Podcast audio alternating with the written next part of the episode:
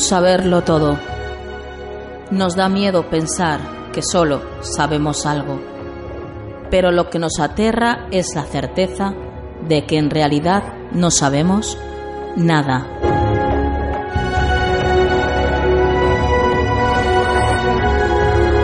Sígueme por los canales que atraviesan la oscuridad. Remaremos sin descanso. Iluminaremos juntos los caminos de la noche, abriéndonos paso por el canal del misterio.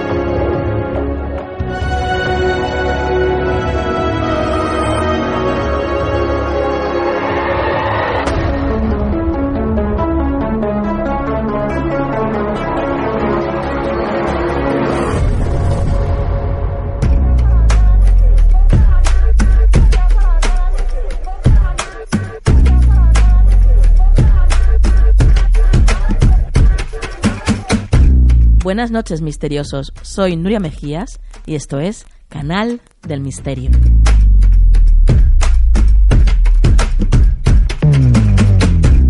Ya ha pasado una semanita más y de nuevo estamos aquí con todos vosotros en esta cita obligada y encantados además de tener con todos vosotros misteriosos. Comenzamos el mes de junio y bueno, tengo que deciros que el día 22 de este mes queremos organizar una quedada. Así que si os apetece conocernos y que pasemos pues un rato juntos, unas dos horitas más o menos, ya sabéis lo que tenéis que hacer. Poneros en contacto con nosotros, bien a través de nuestras redes sociales o bien a través de nuestra web canaldelmisterio.com. Desde ahí podéis poneros en contacto también con nosotros o desde nuestra app también podéis poneros en contacto con nosotros. Así que no hay excusas. Si queréis conocernos y que pasemos un rato agradable, bueno, pues ya sabéis, el día 22 de junio es la quedada. Para más información haremos un evento en Facebook y, así sabréis dónde va a ser y, todo. Así que no os hago esperar más y vamos a comenzar el programa.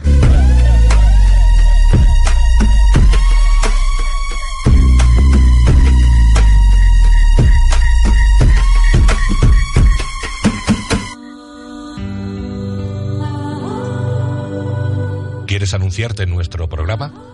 Envíanos un email a tu rincón del misterio arroba gmail.com.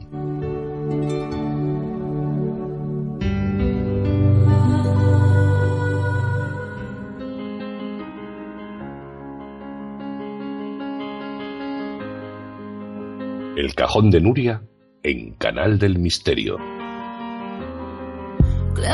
I was a broken thing. Had a voice, had a voice, but I could not sing. You would want me down. I struggled on the ground. Oh, so. Have been. Had a voice, had a voice, but I could not talk. You me down. I struggle to fly now. Oh. Decreto Ley 2 barra 2016 de 19 de mayo por el que se prohíbe la muerte de las reses de Lidia en presencia del público en los espectáculos taurinos populares y tradicionales en Castilla y León. Esta noticia nos sorprendía la semana pasada y creaba, por un lado, una enorme alegría por parte de todos los que nos consideramos animalistas y por otra parte también creaba pues un montón de dudas. Para despejar estas dudas está con nosotros esta noche Silvia Barquero. Silvia es presidenta de PACMA, que es el Partido Animalista contra el Maltrato Animal, desde el año 2013, colaboradora activa en el movimiento por los derechos animales desde el año 2000 y miembro fundador de la Fundación Ecoanimal. Buenas noches, Silvia. Hola, buenas noches, Nuria. Un placer estar con vosotros. Bueno, el placer es, es nuestro, Silvia, porque además sabes que, que admiramos muchísimo aquí en Canal de Misterio todo el trabajo que hacéis. Sí. Bueno, pues vamos a hablar del por qué estamos aquí, Silvia. Sí. Eh, el decreto de ley, Hmm. ¿en qué consiste? Pues fíjate, yo creo que ha sido un grandísimo paso en nuestra batalla legal para conseguir cambios que favorezcan a los animales. Este decreto viene a prohibir la muerte en presencia de público del toro y por ende también el alanceamiento al que se le sometía para darle precisamente muerte. Y esto era en lo que consistía el toro de la Vega. Creo que podemos afirmar y podemos celebrar que no se vaya a volver a dar un nuevo toro de la Vega este y que hemos conseguido ganar esta primera batalla, que es un primer paso para seguir trabajando por los derechos de todos los animales, porque lo que sí es cierto y creo que ha generado mucha duda es que la gente sigue diciendo, ya, pero es que se le va a poder matar, pero no, pero bueno, si no es a la vista del público le matarán. En pues desgraciadamente queda mucho trabajo por hacer porque a todos los toros se les mata después del encierro, exceptuando la comunidad valenciana o Cataluña, en Castilla-La Mancha, en Castilla-León, en Andalucía, en Extremadura, en Madrid, eh, en cualquier otro encierro se da muerte al toro. Por lo tanto, queda muchísimo trabajo por hacer y, desde luego, evitar que, que para el disfrute de unos pocos y de una tarde de una tarde de- acosando a un animal se le termine dando muerte. Nos parece inconcebible, desde luego, en pleno siglo XXI, que esto siga sucediendo. Una barbarie, desde luego. Silvia, Pues entonces lo que comentabas, porque esto sí que yo lo he escuchado muy a menudo, es un, un festejo, entre comillas, ya Mm. te digo, lo de festejo, Sí. que se va a, hacer, a dejar Sí. de celebrar en público, pero que en privado sí que se va a poder hacer. No. Yo creo que no. Es decir, nosotros hemos estado muy atentos eh, a, a lo que la Junta de Castilla y León ha manifestado en los medios y nuestro análisis legal es que no se va a autorizar ni que se celebre en privado ni en público. Es decir, no van a permitir que, cientos de personas persigan al toro a lancearle y darle muerte. Eso no lo van a permitir y por lo tanto yo creo que, que la decisión final va a ser que no se va a celebrar el toro de la Vega. Otra cosa es que, como decíamos, que los festejos que se siguen celebrando, los encierros que se siguen celebrando, desgraciadamente, desgraciadamente eh, acaban con la vida de los toros al finalizar el encierro. Y eso es otro trabajo que tenemos por delante y, que te- y que tenemos que seguir eh, trabajando y avanzando para prohibir la muerte de los toros tras los encierros. Pero desde luego, el toro de la Vega, tal y como lo conocíamos, no se va a volver a celebrar. Eso quiero que, lo, que, que las personas que nos preocupamos por los animales, que sufrimos con ellos cuando vemos imágenes tan terribles, quiero que sepan que eso se ha conseguido y ha sido gracias al apoyo unánime de la sociedad española, que teníamos todos claro que esto era una barbarie, que no nos sentíamos identificados con ello, que ha, conseguido esa presión social que los políticos tomen cartas al respecto. ¿Se sabe algo de, no sé, de la multa o la pena que podría tener el que esto se celebrase al final? Sí, mira, nosotros vamos a estar muy atentos a todo lo que suceda en los próximos meses y vamos a adv- advertir al alcalde de Tordesillas de que como responsable del municipio está obligado a que en su municipio se cumpla la legalidad y a poner los medios necesarios para evitar que si algún lancero o algún vecino de Tordesillas osara llevar a cabo este, este festejo de nuevo, se van a enfrentar el alcalde por un lado a una querella por nuestra parte por no haber eh, hecho efectivas las normas y las leyes en su municipio y los lanceros se ven se pueden enfrentar a hasta un año y medio de cárcel por un delito de maltrato animal tal y como está tipificado en el Código Penal.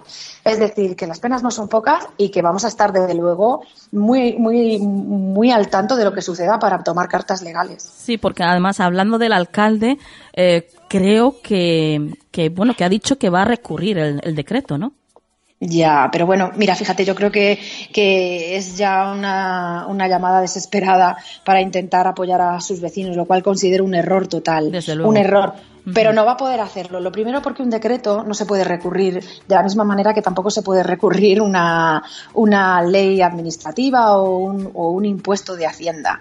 Eh, si él quisiera recurrirlo ante el Tribunal Constitucional, deberían ser 50 diputados o 50 senadores los que le apoyaran en, esa, en ese recurso y eso no se va a dar. No se va a dar porque creo que este paso adelante que se ha dado no va a volver a tener una marcha atrás. Porque los avances, en general, cuesta asumirlos a veces, pero por parte de, un determinado sector de la población insensible al sufrimiento animal, pero los avances, igual que cuando se prohibió dejar de fumar, eso no tiene vuelta atrás. El fin del toro de la Vega no va a tener una vuelta atrás. Y lo que es el decreto no solamente, no solamente es para el toro de la Vega, sino para cualquier eh, muerte ¿no? de la res de Lidia en presencia del público, cualquier espectáculo taurino popular. Entre- Sí. Dentro de ellos, por supuesto, está también en lo que es el torito del alba.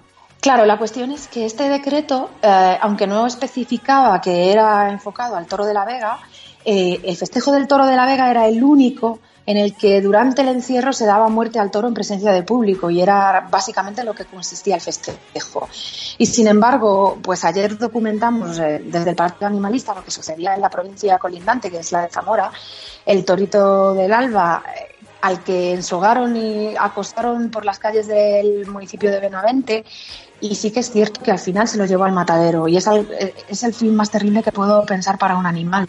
Pero la realidad es que eso está permitido. Lo que no se ha permitido ahora es la muerte en presencia de público. Y ese es el pequeño avance, pero muy simbólico que hemos conseguido. Sí, bueno, el que se prohíba la muerte en público del toro. Vosotros en vuestra página lo describís así, la, la celebración esta del torito del alba. Un animal asustado, arrastrado con una soga, sangrando por la boca y zarandeado por una turba, entre los que además se encontraban numerosos menores. Esto es para todos aquellos que no conozcan eh, el torito del alba, que se celebró el día 25 de mayo en Benavente, en Castilla y León. Eh, bueno, yo he visto las imágenes y la verdad es que es, horrible. Es terrible. Solamente una persona insensible a lo que le pase a un animal es capaz de soportar las imágenes. Eh, yo creo que hay, que hay que trabajar en la empatía y en la concienciación social para evitar que, vecinos de un pueblo sean capaces de disfrutar y de reírse y de darle patadas a un toro. Ese pequeño animal, porque además era un becerrito que no era más grande que un, que un, perro que un perro grande. Eh, verle verle chorrear el, hocico de sangre para mí era es, una imagen terrible. Y creo que la empatía es algo es, esa mira es, yo creo que es un sentimiento universal. La empatía es esa capacidad de ponerse en el lugar del otro y sufrir con su dolor y pensar que si a él le duele a, ti también te debe doler y ponerse en su lugar creo que es un ejercicio muy necesario para crear una sociedad más justa para todos. Y precisamente por ese motivo creemos que hay que erradicar este tipo de festejos. No se pueden dar imágenes como estas en nuestro país creo que es lamentable que, la sociedad no haya avanzado todavía como para tener esa, esa, esa certeza de que, de que todos los ciudadanos deberíamos estar comprometidos con erradicar el maltrato y el sufrimiento de los animales. Desde luego, ya está bien que se erradique y que además pues que se haga más, dura la ley con aquel que, que lo practica, ¿no? Este tipo de aberraciones. Em, vamos a pasar a otra noticia que he visto en vuestra página, Silvia, y, es que mm, decís que en el 2050, por lo visto, está considerado que va a, haber, va a ser el fin del agua potable. Pues sí, mira, hay diversos informes que ya lo han ratificado y organizaciones ecologistas que están poniendo el foco en, esta grave crisis medioambiental que estamos sufriendo y que además del cambio climático, que creo que es una amenaza planetaria a la que nos enfrentamos y que si no tomamos medidas drásticas e inmediatas nos vamos abocados a, una, a, un apocalipsis, eh, está el, el fin del agua potable. Y es debido a algo que considero que los oyentes y los ciudadanos tienen que ser conscientes. El fin del agua potable, según este informe que se ha hecho público tanto por Wikileaks como por eh, empresas multinacionales como Nestlé, es debido a la cantidad inmensa de recursos hídricos que utiliza la ganadería para la producción de carne.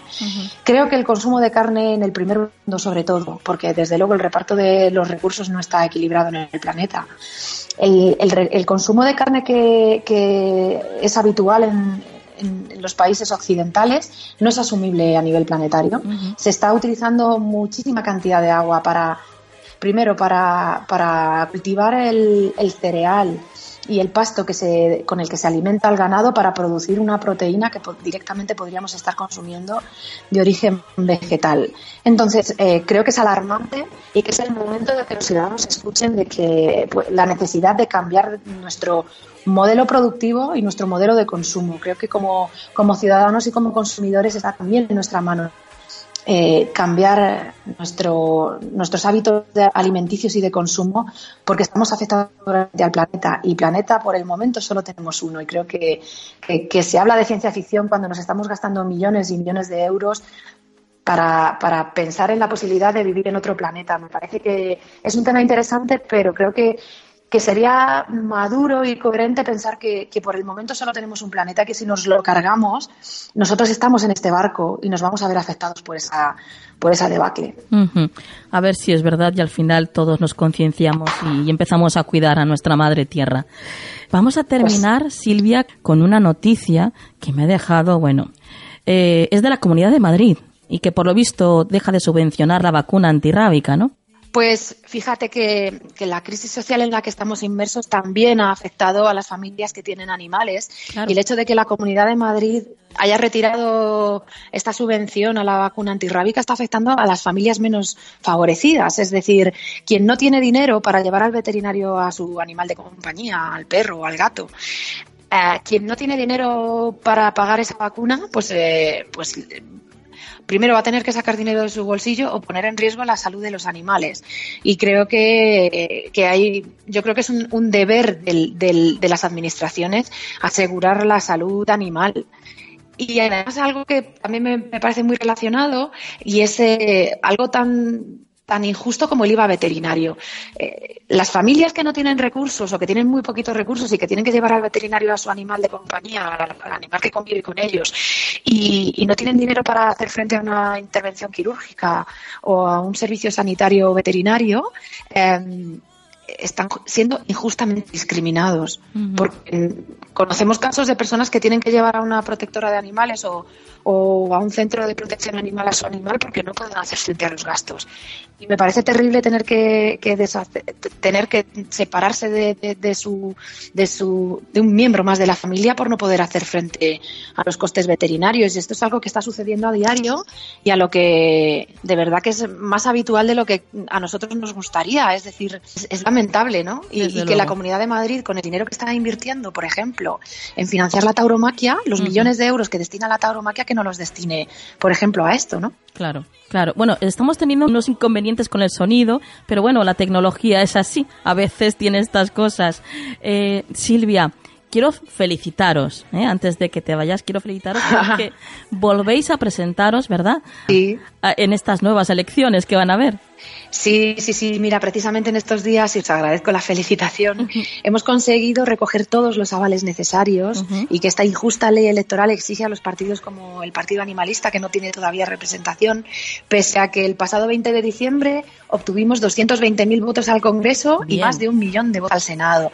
Nos uh -huh. sentimos muy orgullosos del gran apoyo social que recibimos. Claro porque somos una formación política que no tiene subvenciones públicas, no tiene créditos bancarios y sin embargo recoge el sentir de la sociedad y un apoyo cada vez más creciente uh -huh. de personas que pues que nos apoyan con su voto en las urnas y que de este modo nos ayudan a conseguir cambios legales para los animales. Qué bien. Lo dicho, Silvia, qué buena labor hacéis. Y bueno, yo creo que es obligación de todos los que somos animalistas, de alguna forma, pues el, el, el devolveros esto que hacéis por todos los animales, estando ahí con vosotros y votando y, y bueno, al fin y al cabo, pues luchando y trabajando codo con codo, ¿no? Para que eh, los animales, pues cada vez tengan una vida más digna. Pues es que yo creo que es una causa muy justa. La verdad, me siento muy agradecida de contar con cada vez más apoyo, porque creo que nuestro país está cambiando en cuanto a, al, sentir sobre las necesidades que tienen los animales. Y, y, la verdad es que me siento muy orgullosa. Estamos haciendo un esfuerzo, todas las personas que trabajan de manera voluntaria en el PACMA, para cambiar esta injusta realidad que están padeciendo los animales, pero nos sentimos muy agradecidos y esperanzados porque creo que, que el futuro mejor es posible tanto para las personas como para los animales. Y creo que es una cuestión tan de justicia que, me hace sentir muy agradecida el, contar en este camino y en, este proceso con cada vez más apoyo. Silvia, ha sido un enorme placer el tenerte aquí esta noche en Canal del Misterio. Y bueno, espero volver sí, a para mí también, Nuria. espero volver a tenerte en uno de estos especiales animales que hacemos de vez en cuando, ¿eh? Pues sí, muy bien que sepáis que me ha gustado mucho participar en vuestro programa porque además os escucho, me parece un programa interesantísimo y creo que además dentro, dentro de un programa como este, el que hagáis cabida también y deis un espacio a los animales es, es muy, muy positivo. Por supuesto, siempre lo habrá. Gracias Silvia y buenas noches. A ti, Nuria, hasta luego.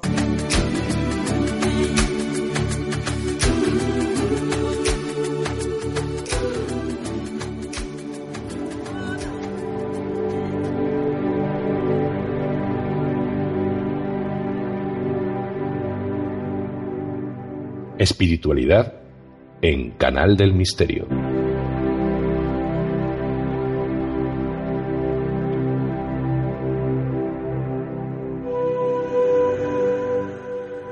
Bueno, continuamos en el programa con la espiritualidad y ya está con nosotros Estivaliz García. Buenas noches, Estivaliz. Hola, buenas noches, Nuria. Hoy nos vas a hablar sobre la osteopatía, ¿no? Sí, hoy vamos un poquito más al cuerpo físico. Perfecto. Bueno, pues cuéntanos, ¿qué es la osteopatía? Eh, la osteopatía no es tanto una técnica concreta, sino más bien es un conjunto de técnicas y conocimientos que están desarrollados para mejorar el funcionamiento estructural y anatómico del cuerpo humano. Los conocimientos profundos de anatomía y fisiología del cuerpo y de cómo influyen los diferentes tejidos en cada una de las, de las patologías o alteraciones que, que se tratan, mm, hacen de la osteopatía mm, una de las opciones más completas a la hora de tratar problemas físicos. Casi siempre relacionamos la, osteopatía con problemas musculares o estructurales, pero en realidad la osteopatía trata de forma global, abarcando cualquier alteración que haya podido generar el problema inicial que, que, plantea el paciente.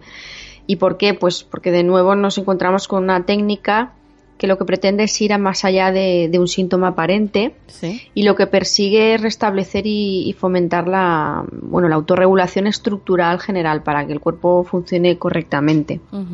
Oye, Estíbaliz, ¿y cuál es el origen de la osteopatía? ¿De dónde viene? Pues son, son curiosos los, los orígenes de la, de la osteopatía. Em, ante la necesidad del ser humano a veces surgen los grandes inventos y hay un nombre muy importante eh, y una época a la hora de hablar de osteopatía. El nombre es Andrew Taylor Steele y la época es más o menos a finales del siglo XIX.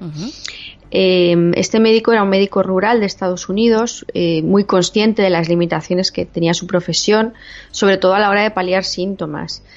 Y él mismo padecía unos tremendos dolores de cabeza que le acompañaban náuseas y lo pasaba bastante mal y la falta de medios le llevó a, bueno, a tener una, una ocurrencia. Él ató mm, una cuerda de a, poca altura del suelo entre dos árboles y bastante tensa.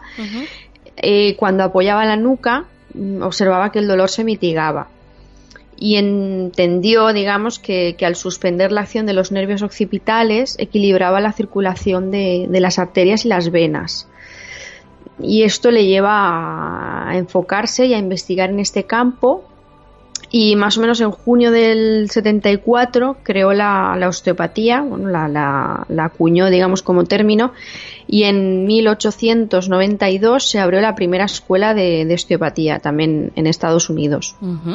Eh, una cosa que, que, bueno, he escuchado en varias ocasiones es que, es que existen varios tipos de osteopatía. ¿Cuáles son y, en qué consisten, Estivali?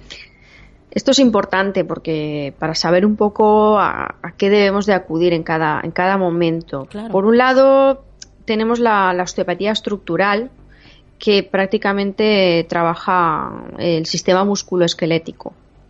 Luego también tenemos la osteopatía visceral, que actúa sobre los tejidos que participan en las funciones de las vísceras. Y cuando hablo de vísceras, pues me refiero a estómago, hígado, intestino. Todas estas vísceras tienen dos tipos de movimiento. Uno es el que genera el diafragma a través de los ligamentos y estructuras que contienen estas vísceras y el otro es el de la, el de la motilidad que genera la propia víscera. Cualquier alteración en cualquiera de estos dos movimientos puede generar generar desequilibrios que no es que vayan a, bueno, a desembocar en patologías graves o concretas, pero sí que pueden causar molestias, dolores, malestar o lo que conocemos muchas veces también como las famosas hernias. Y porque las, todas nuestras vísceras están ancladas a la estructura ósea a través de ligamentos y estructuras de tejidos. Por eso es, es importante también esta, esta parte de la osteopatía. Y finalmente tenemos la craneal y, sacro, y cranosacral, que, son, son dentro de que suenan muy similares, pero son distintas. Eh, estaba dirigida a tratar, por un lado, la estructura craneal y a través de la, de la micromovilidad del cráneo, que la, que la tiene, aunque a, a veces se desconoce, y por otro lado, la craneosacra, trabaja el conjunto del cráneo y el sacro a través de, las membranas meníngeas y del líquido cefalorraquídeo. Esto un poco para que lo entendáis mejor es como si el sacro y el cráneo fueran dos centros neurálgicos súper importantes, bueno, fueran no, lo son, y estuvieran conectados por una gran autopista que es toda nuestra, nuestra espina dorsal y todo lo que se mueve a través de ella.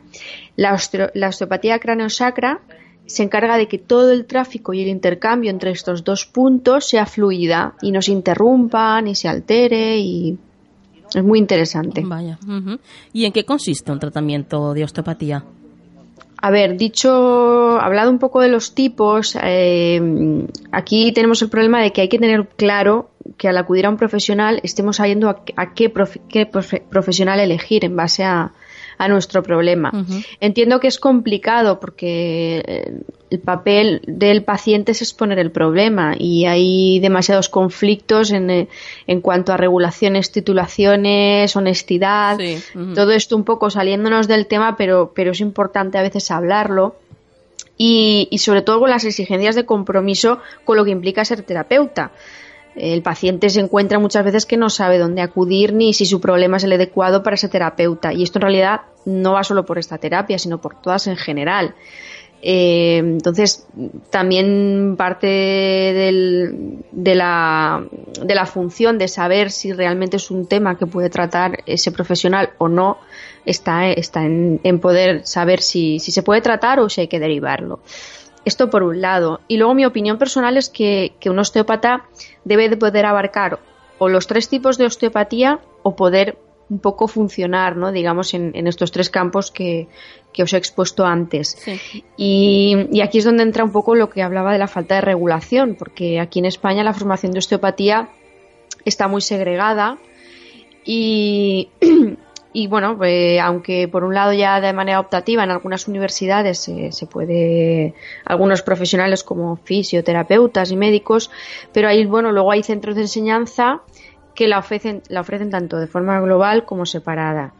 Y, aquí es donde un poquito donde, donde entraba la, la bueno, la, opción de que cada persona cuando, o un paciente cuando acude a un sitio, pues la persona tiene que saber si lo puede, si es su, su, campo, ¿no? Su campo o no. Esto es importante. Pero bueno, dicho lo anterior, pues a la hora de ir a un, a un osteópata, normal, exponemos el problema y este nos hace una valoración para ver hasta dónde afecta este problema. Eh, a partir de ahí nos hace pues el tratamiento más adecuado.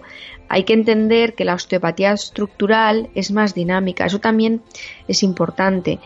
y, el, y, entendemos que el, el, terapeuta nos hace un movimiento que realiza nuestro cuerpo, pero la técnica visceral y la craneosacra y la craneal son mucho más sutiles.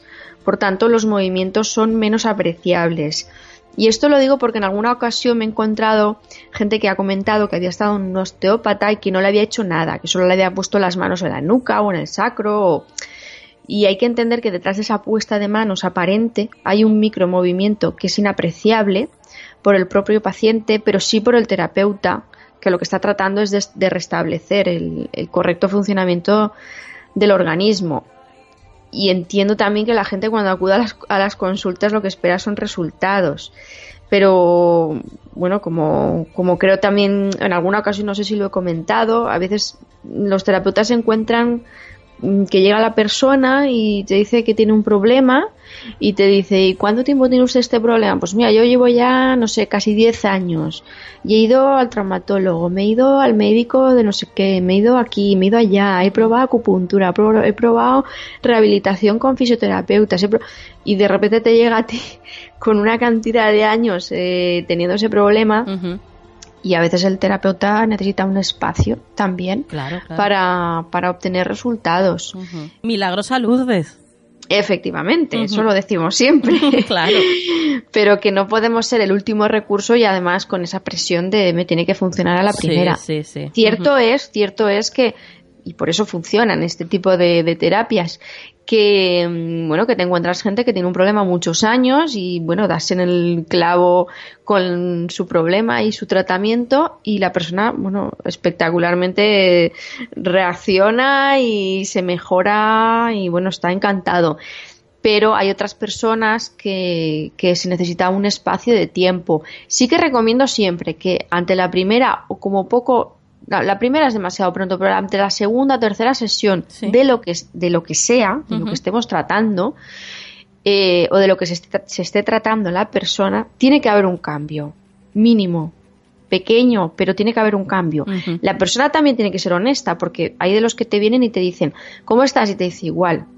Eh, luego ya, claro, el, bagaje profesional hace que en la ficha notemos todo, o sea, hasta cómo, hasta cómo tose la persona, porque ahí es donde realmente valoramos nosotros si hay cambio o no, porque tú luego le preguntas, ¿y cómo estabas de esto? ¿y cómo estás de otro?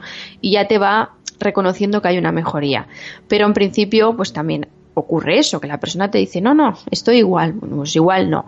Pero si, si realmente está igual, pues bueno, yo personalmente sí que me he encontrado casos en el que la persona te dice que no está bien, que sigue exactamente igual y compruebas que, que todos sus problemas están exactamente igual y lo bueno pues lo honesto es si tú has hecho lo que tenías que hacer en tres cuatro sesiones. Y eso, eso no ha cambiado nada en absoluto es derivarla y en fin eso eso ya pues como os decía va en función también del terapeuta pero pero lo que es la, osteopatía, si no estamos hablando de la estructural y hablamos de las otras, hay que darle un pequeño margen de, actuación. Claro.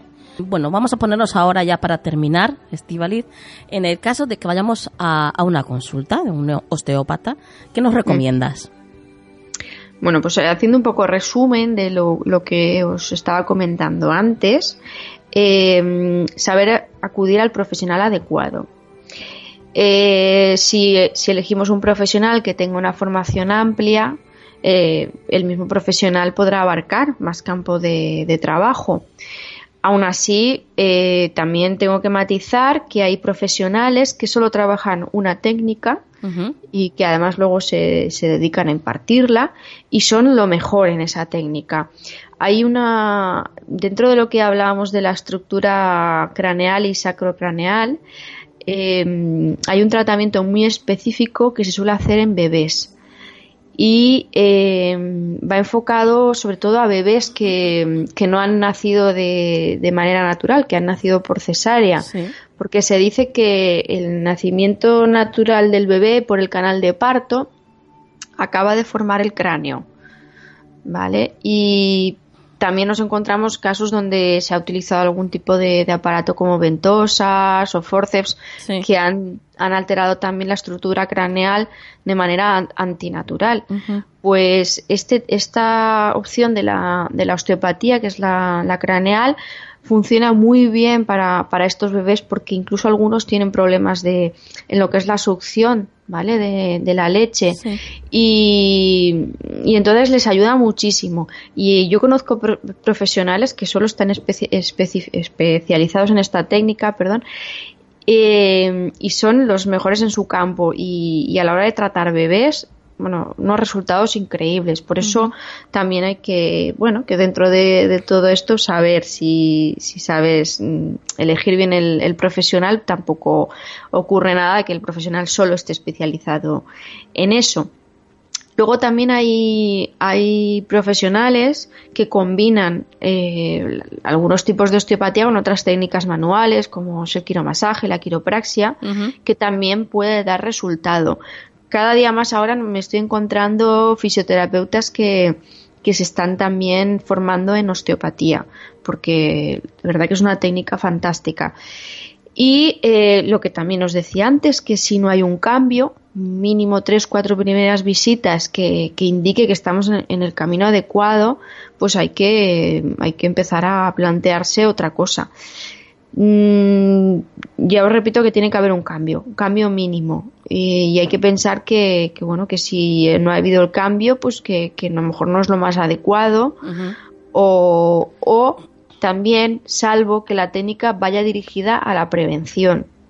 Nos podemos encontrar gente con un problema crónico. Por ejemplo, eh, hay un tipo de esclerosis múltiple, que es la benigna, que afecta a una parte del cuerpo pero no, no va más allá, no, no deteriora tanto como para como algunas personas que por desgracia eh, se ven acaban viendo muy limitadas en sus movimientos. Pero hay un tipo de esclerosis, por ejemplo, que sí que, no afecta tanto. Pero eh, en su afección pues se ven paralizados eh, miembros o, se, se limita mucho el movimiento si tú coges a una persona y la tratas, pues evidentemente esta persona no va a retroceder en su en el daño que ya, ya se ha causado a nivel a nivel digamos eh, interno, pero sí que vas a prevenir que pueda haber algún tipo de, o que esto vaya más allá. Entonces, hay que claro, eso hay que tenerlo muy claro. Ya repito que entiendo que la persona o el paciente no tiene estos conocimientos, pero bueno, también se puede se puede informar. Yo hay una cosa que también os recomiendo, que siempre que vayáis a un profesional y tengáis dudas, que os ofrezca la posibilidad de asesoraros y de asesoraros sin compromiso. Yo es algo que hago en mis consultas, cuando la persona no tiene claro a lo que viene, no tiene claro si, si su problema es el que es el más adecuado para mí, porque realmente a lo mejor la persona tiene dudas, salvo que te, la recomienden, que entonces vienen prácticamente eh, sin, sin preguntar. Pero si tiene dudas, a mí no me importa perder 10, 15 minutos de mi tiempo. Eso sí, claro, un, un, tiempo ya, digamos, que claro, claro. Es que realmente es imprescindible, ¿no? Esta información para el paciente también. Sí, a mí me parece básico. No, yo entiendo que hay gente que tiene mucho trabajo, pero eh, si tienes mm, si tienes, ya no digo a nivel presencial, pero bueno, a nivel por teléfono, si la persona no puede, pues la persona que tenga trabajando allí, su secretario, su secretaria, alguien que te pueda asesorar. Y esto tiene que, que, darse la posibilidad a la persona. Yo entiendo que si yo voy a un sitio, quiero que me asesoren, no quiero llegar y tener que, que cogerme una visita o, tener que pagar una consulta por esas dudas que tengo. Y, y para mí eso es algo importante y creo que, se debería de, poder ofrecer. Y entonces también pienso que las personas mm, que tienen que poder, dentro de un mínimo, eh, poder pedir esta, este asesoramiento por parte del profesional. Muy bien, pues Estivali, nos, has informado desde luego perfectamente de todo. Ya sabemos mucho más sobre la osteopatía. Eh, la verdad es que bastante desconocida, ¿eh? Dentro de lo que es la medicina alternativa, yo creo que es de las que más mm, rigor tienen dentro de lo que es la medicina tradicional o convencional, eh, pero sin embargo es bastante desconocida. Sí, la verdad es que eh, cada vez se va extendiendo más a nivel de formación. La gente sí que empieza, la gente que se está formando en estos campos y en lo que son técnicas manuales, pues como te comentaba, ya te encuentras en, en las universidades de, de fisioterapeutas, la osteopatía está súper extendida y se conoce mucho, pero eh, lo que es la gente Mm, todavía no la conoce lo suficiente. Le nombras osteopatía y parece que todavía hay gente que, que le cuesta, no, no que le cuesta, sino que no la conoce o que, o a veces por, por aquello de no preguntar y, y por eso un poco por lo que, eh, bueno, pues yo también me, iniciamos este proyecto, ¿no? Tanto lo que es eh, la, colaboración con, vosotros como lo que es el blog y la página de Facebook, pues para que estas cosas que la gente no a veces no, no pregunta, pues que bueno, que las pueda las pueda tener ahí y mira, sepa mira, lo que son. Mira qué bueno. Una pregunta, hablando que hablando de que dices tú de pregunta, pues mira, acaba de entrar un, una pregunta a través de Twitter, un oyente que nos pregunta si es muy dolorosa la, la técnica de la osteopatía. No, no no es nada dolorosa. Yo diría placentera. La, la, ah, vale. la, calificaría en ocasiones de placentera. Em, normalmente mm, la osteopatía no es, mm, tenemos siempre la, la, idea de lo que era la quiropraxia, que a mí personalmente es una técnica que me fascina pero no es no llega a ser tan aquello de ay es que noto el crujido ese crack sí. Mm, bueno eh, a veces ese crack es necesario vale eso eso para empezar. Pero no la osteopatía es como mucho más dinámica y no no no hay ningún tipo de dolor ni hay mucho más dolor cuando hay que con, con técnica neuromuscular, que es, digamos, el masaje de toda la vida, y o, lo que es la parte del ciriax, que hay que profundizar más con el dedo y, y trabajar la contractura o donde está el, el, problema, que lo que es la osteopatía. La osteopatía no, vamos, no, no tiene ningún, ningún tipo de, de, o sea, de, de dolor ni, ni, notas nada. Es más, con la craneal y la sacrocraneal, aproximadamente el 50% de la gente se queda durmiendo. Ah, vaya. Perfecto, pues pregunta contestada. Estivaliz, antes de despedirte, por supuesto, danos alguna forma de contacto para todos aquellos que quieran seguirte o pues tener una consulta contigo. Como siempre tenéis eh, la dirección de, correo electrónico eh, terapias de bolsillo gmail.com y también tenéis eh, la página de Facebook que también se llama terapias de bolsillo y va, va unida al blog. Perfecto. Pues bueno, ya solamente me queda decirte que hasta la próxima, Estivaliz. Gracias, encantada como siempre de estar con vosotros. Gracias a ti por haber estado esta noche. Buenas noches.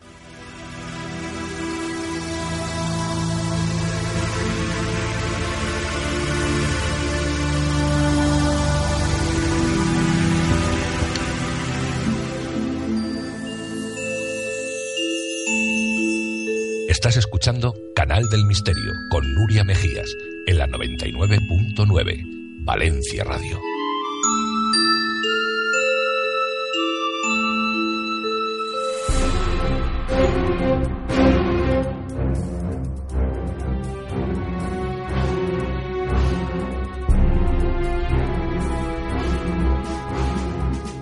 Esta noche vamos a pasearnos por las páginas de un libro lleno de intriga al más puro estilo del cine negro.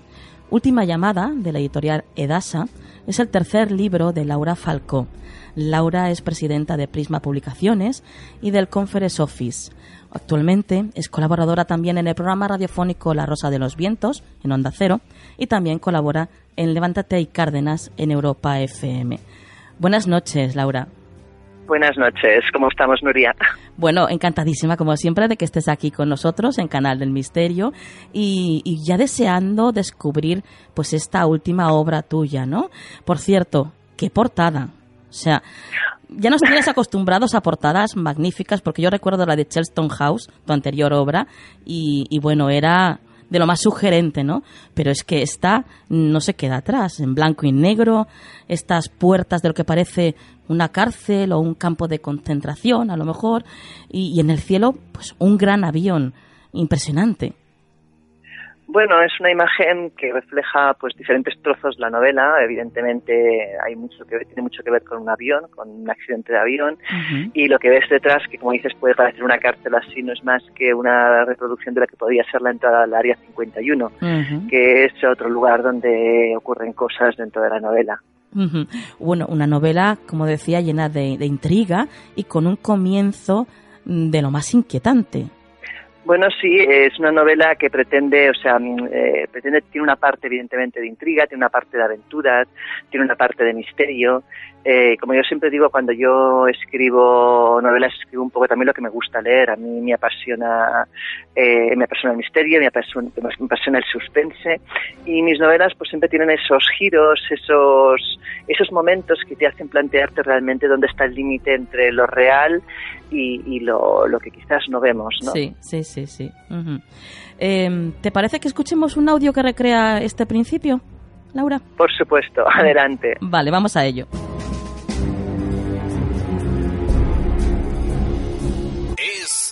Medianoche. Aquí comienza Al filo de lo real, donde el misterio y usted son los verdaderos protagonistas.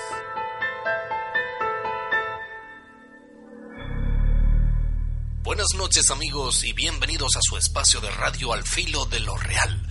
Durante las próximas horas les proponemos un intenso viaje a lo misterioso. El programa había empezado a las 12 en punto, como cada noche. En los casi 10 años que llevaban en antena, jamás habían comenzado con retraso. Daniel tenía muchos defectos, pero su sentido de la puntualidad era impecable. Primero, su ya clásica entrada hablando de algún que otro tema de actualidad. Después, las secciones de cada uno de los contertulianos. Y por último, la mesa redonda, donde los oyentes podían entrar en directo y contar sus experiencias o preguntar sobre cualquiera de los temas que se tocaban en el programa. Y ahora desde Radio México FM les damos paso a ustedes, los oyentes. Son las dos y media de la madrugada y abrimos una vez más su sección. Llamen y cuéntenos sus experiencias. Les escuchamos. Leyendas, fantasmas, misterios, premoniciones, casas embrujadas, visiones todo tiene cabida en Al filo de lo real. Mientras la sintonía del programa sonaba una vez más, Daniel había aprovechado para beber un par de sorbos de agua fresca y estirar un poco las piernas. Tras dar un par de vueltas por la sala, volvió a sentarse en su sitio.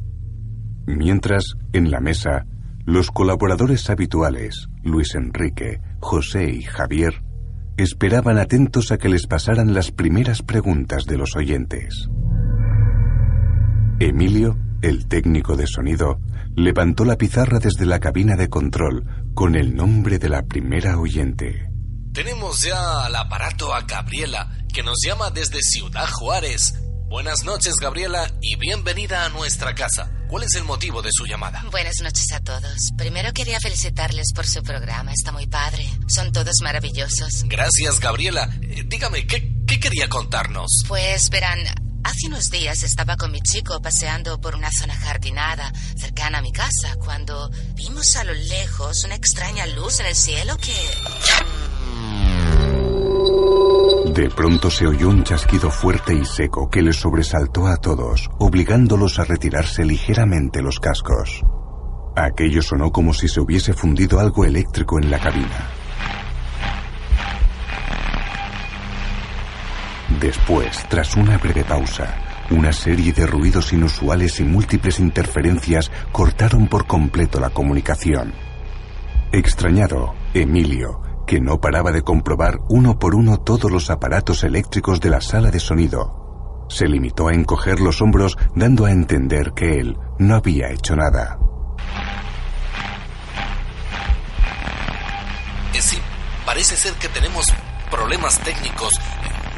Gabriela, eh, ¿puede oírnos? Dijo Daniel tratando de disimular aquella interrupción y ganar tiempo. Este tipo de incidentes eran lo que le hacía odiar el directo. Sin más, las interferencias cesaron de golpe y se creó un silencio espeso, intenso. ¿Hola?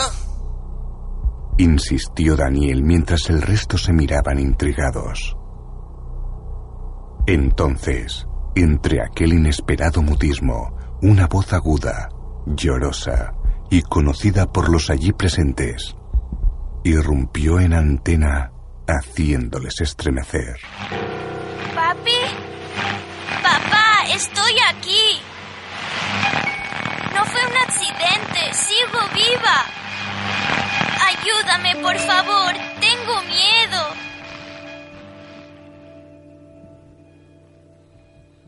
Todos se quedaron congelados.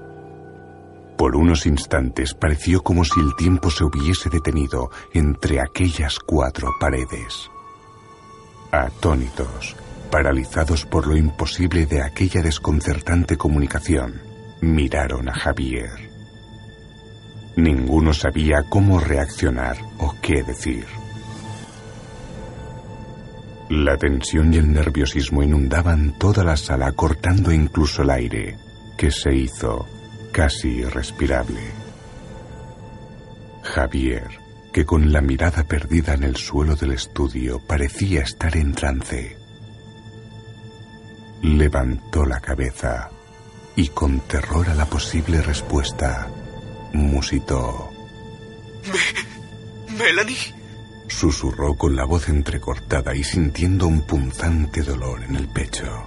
¿Eres tú, mi amor? Melanie.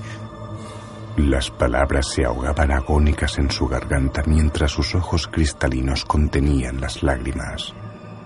Pero solo había silencio al otro lado de la línea.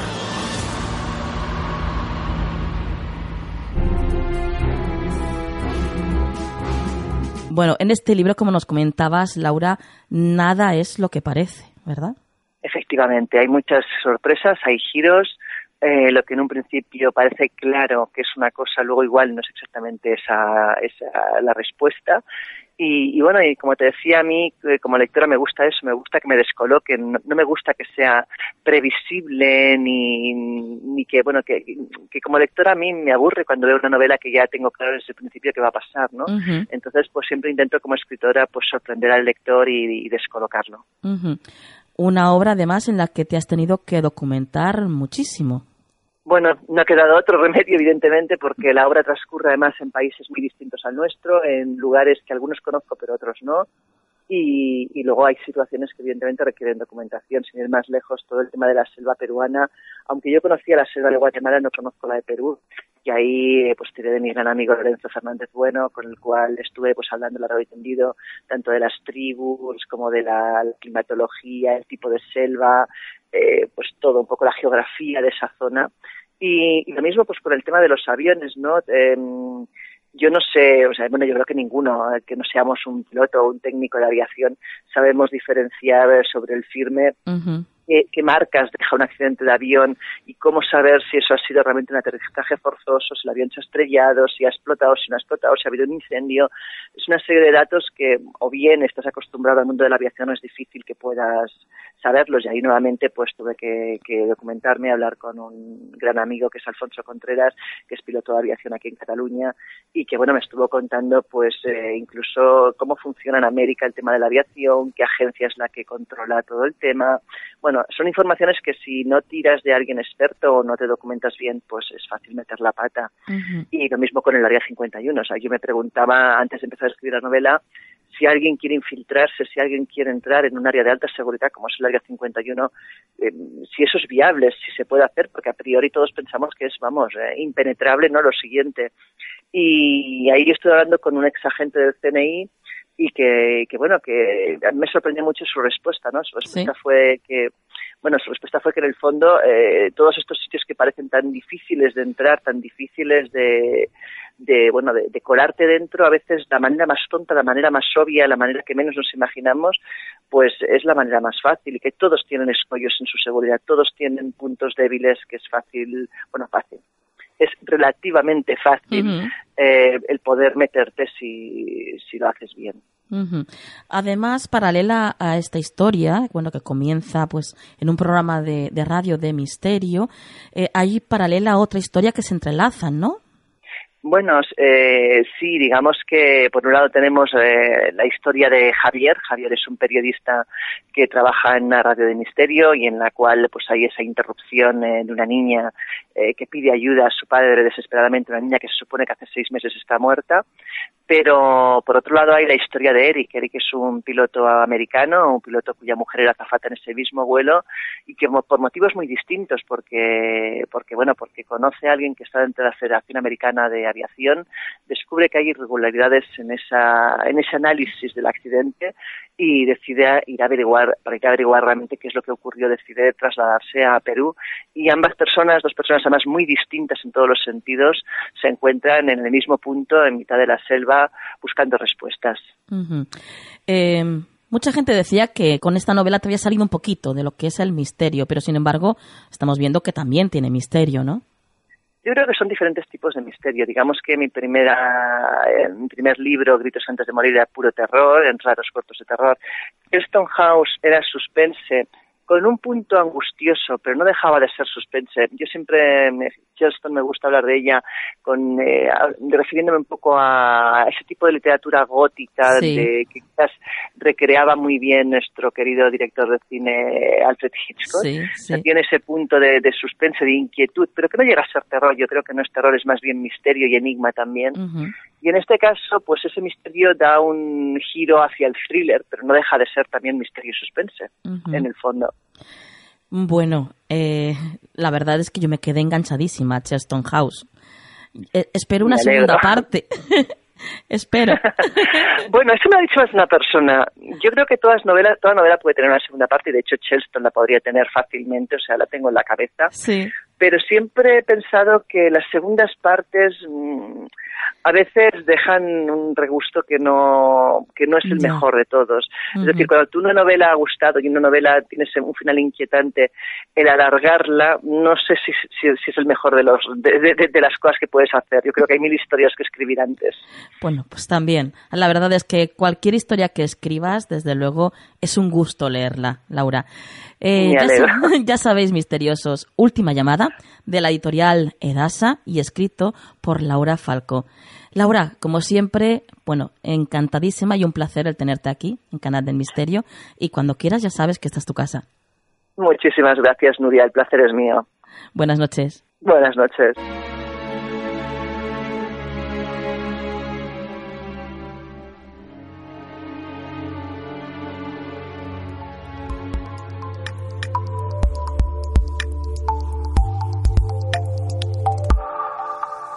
Actualidad en Canal del Misterio.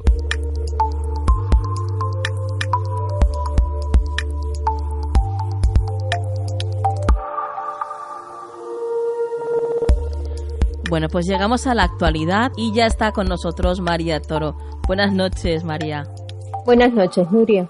Vamos a empezar la actualidad de esta noche con una noticia que habla de Egipto y de hechizos descifran dos enigmáticos hechizos del antiguo Egipto para conseguir sexo, amor y someter la voluntad. Así es, Nuria. Estos son los tres objetivos básicos. Por lo menos así lo afirma el investigador italiano Franco Maltomini de la Universidad de Udine, Italia, que ha descifrado dos papiros egipcios del siglo III después de Cristo. Según informa el portal Life Science, el primero de los textos está escrito en griego, algo habitual en aquella época, e invoca varios dioses gnósticos. En palabras del experto, el interesado debía lanzarlo en una casa de baños, escribiendo en sus paredes el siguiente texto.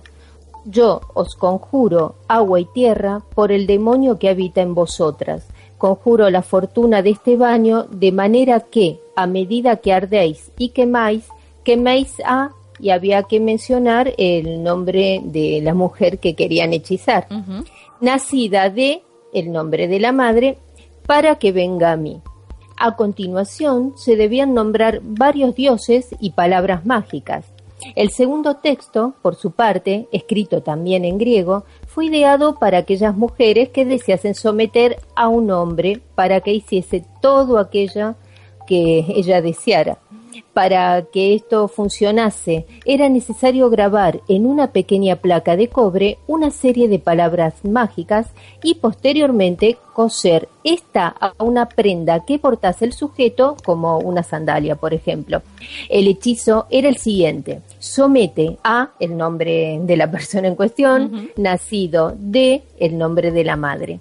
Además de estos dos hechizos, en la parte posterior de los papiros había una lista de recetas que se basan en el uso de excrementos de animales para tratar una amplia lista de dolencias, entre las que se incluyen dolores de cabeza y lepra. Algunas de ellas incluyen la anotación ayudan a promover placer, como por ejemplo combinando miel y excrementos de aves en salmuera. Los dos mensajes descifrados forman parte de una recopilación de papiros descubiertos en 1896 y que gran parte de ellos han permanecido y han sido estudiados en la Universidad de Oxford en Reino Unido. qué interesante. Y continuamos con Tutankamón, porque la daga del faraón se ha descubierto no es de este planeta. Así es, la vida y muerte de Tutankamón sigue sorprendiendo a los amantes de la egiptología. Ahora científicos revelaron que la hoja de uno de los dos puñales hallados en su tumba fue hecha con el metal de un meteorito caído en el desierto egipcio. Esa es la conclusión a la que ha llegado un grupo de investigadores que han publicado los resultados en la revista especializada Meteoritex and Planetary Science. De acuerdo a esta investigación internacional llevada a cabo por científicos italianos en colaboración con el Museo Egipcio del Cairo, el hierro con el que se fabricó una de las dagas halladas en la tumba del faraón egipcio procede en realidad de un meteorito. El equipo de investigadores ha logrado confirmar y documentar el origen meteorítico del hierro de la hoja de la daga que perteneció a Tutankamón, zanjando así el debate existente durante años por muchos estudiosos sobre la introducción y expansión de la metalurgia del hierro en diferentes civilizaciones. Los antiguos egipcios consideraban el hierro un metal más valioso que el oro, ya que no disponían de minas y no habían desarrollado una cultura de tratamiento de este metal como en otras culturas antiguas. Así que el origen del hierro de la hoja de los puñales había sido un enigma desde que descubrieron la tumba del joven faraón en el año 1922. Gracias a una espectrometría de fluorescencia de rayos X han podido determinar con precisión la composición de la hoja de la daga. Las concentraciones de níquel y cobalto de la hoja son propias de los meteoritos de hierro, así que efectivamente el material de la daga del faraón no es de este planeta. Bueno, y continuamos con el espacio. Y es que la Agencia Espacial Estadounidense ha logrado desplegar con éxito en la Estación Espacial Internacional el módulo hinchable BEAM Sí, Nuria, se trata de un prototipo que servirá para estudiar si en el futuro este tipo de habitáculos podrán alojar astronautas en la Luna o Marte. En este segundo intento, el astronauta de la NASA, Jeffrey Williams, ha inflado la cápsula a través de una válvula, como si se tratase de un globo, pero a 400 kilómetros sobre la Tierra después de más de siete horas y de haberle inyectado aire en varias ocasiones, el llamado Bigelow Módulo de Actividad Expandible, BIM, se desplegó como estaba previsto. Según se pudo comprobar en las imágenes difundidas en directo desde la Estación Espacial Internacional, una vez alcanzada su máxima capacidad de unos 4 por 3 metros, Williams ha procedido a abrir 8 tanques de aire dentro del BIM para llevar la presurización a niveles cercanos a los de la Estación Espacial Internacional. Williams podrá entrar en la cápsula hinchable dentro de más o menos una semana, cuando se hayan realizado todas las pruebas necesarias para comprobar que no hay fugas. BIM, el módulo expandible, fue instalado en abril en la Estación Espacial Internacional, hasta donde llegó en el carguero Dragon. La cápsula hinchable permanecerá dos años acoplada para ser sometida a pruebas y exámenes. Los astronautas deberán verificar si la estructura es capaz de proteger de forma fiable a los seres humanos de la radiación cósmica. Las temperaturas extremas, la basura espacial y los micrometeoritos. BIM es un proyecto conjunto de Bigelow Aerospace, una empresa privada estadounidense, y la NASA. Cuando está plegado, el módulo mide dos metros de longitud y dos metros y medio de diámetro. Una vez inflado, sin embargo, se convierte en un pequeño dormitorio de tres metros de diámetro y 16 metros cúbicos de volumen. El habitáculo no tiene ventanas y está compuesto por dos planchas metálicas, una estructura de aluminio y múltiples capas de materiales blandos. La NASA ha pagado a la compañía 17,8 millones de dólares por las pruebas realizadas con este módulo que presenta la gran ventaja de que viaja plegado, reduciendo el espacio que ocupa y su peso durante los lanzamientos. Agilizar las naves es una obsesión para los ingenieros y un elemento particularmente importante en viajes a destinos lejanos. Por eso las agencias estudiarán la viabilidad de que este tipo de módulos inflables sirvan para establecer colonias en la Luna o Marte. Incluso el empresario Robert Bigelow, que ya está desarrollando módulos mucho más grandes, defiende su uso tanto para construir hábitats para astronautas como para albergar en las próximas décadas un futuro hotel espacial para turistas cuando se desarrolle esta industria. Los empresarios, como siempre, intentando hacer negocio, ¿eh? A años vista, desde luego, pero vamos, siempre pensando en el negocio. Sí, pero eh, supongo que en, este tipo de, hoteles tendremos las mejores vistas. Ah, eso sí, desde luego. desde luego. Únicas, diría yo. Únicas, sí, así es. Bueno, María, como siempre, muchas gracias por mantenernos eh, informados eh, con la actualidad, como cada programa. Y mm, antes de irte, por supuesto, danos algún dato de contacto para todos aquellos que quieran, bueno, pues seguirte y seguir estando informados durante toda la semana. Sí, pueden hacerlo a, través de mi cuenta de Twitter, eh, María-BCN. Perfecto. María, muchas gracias y buenas noches. Buenas noches, Nuria.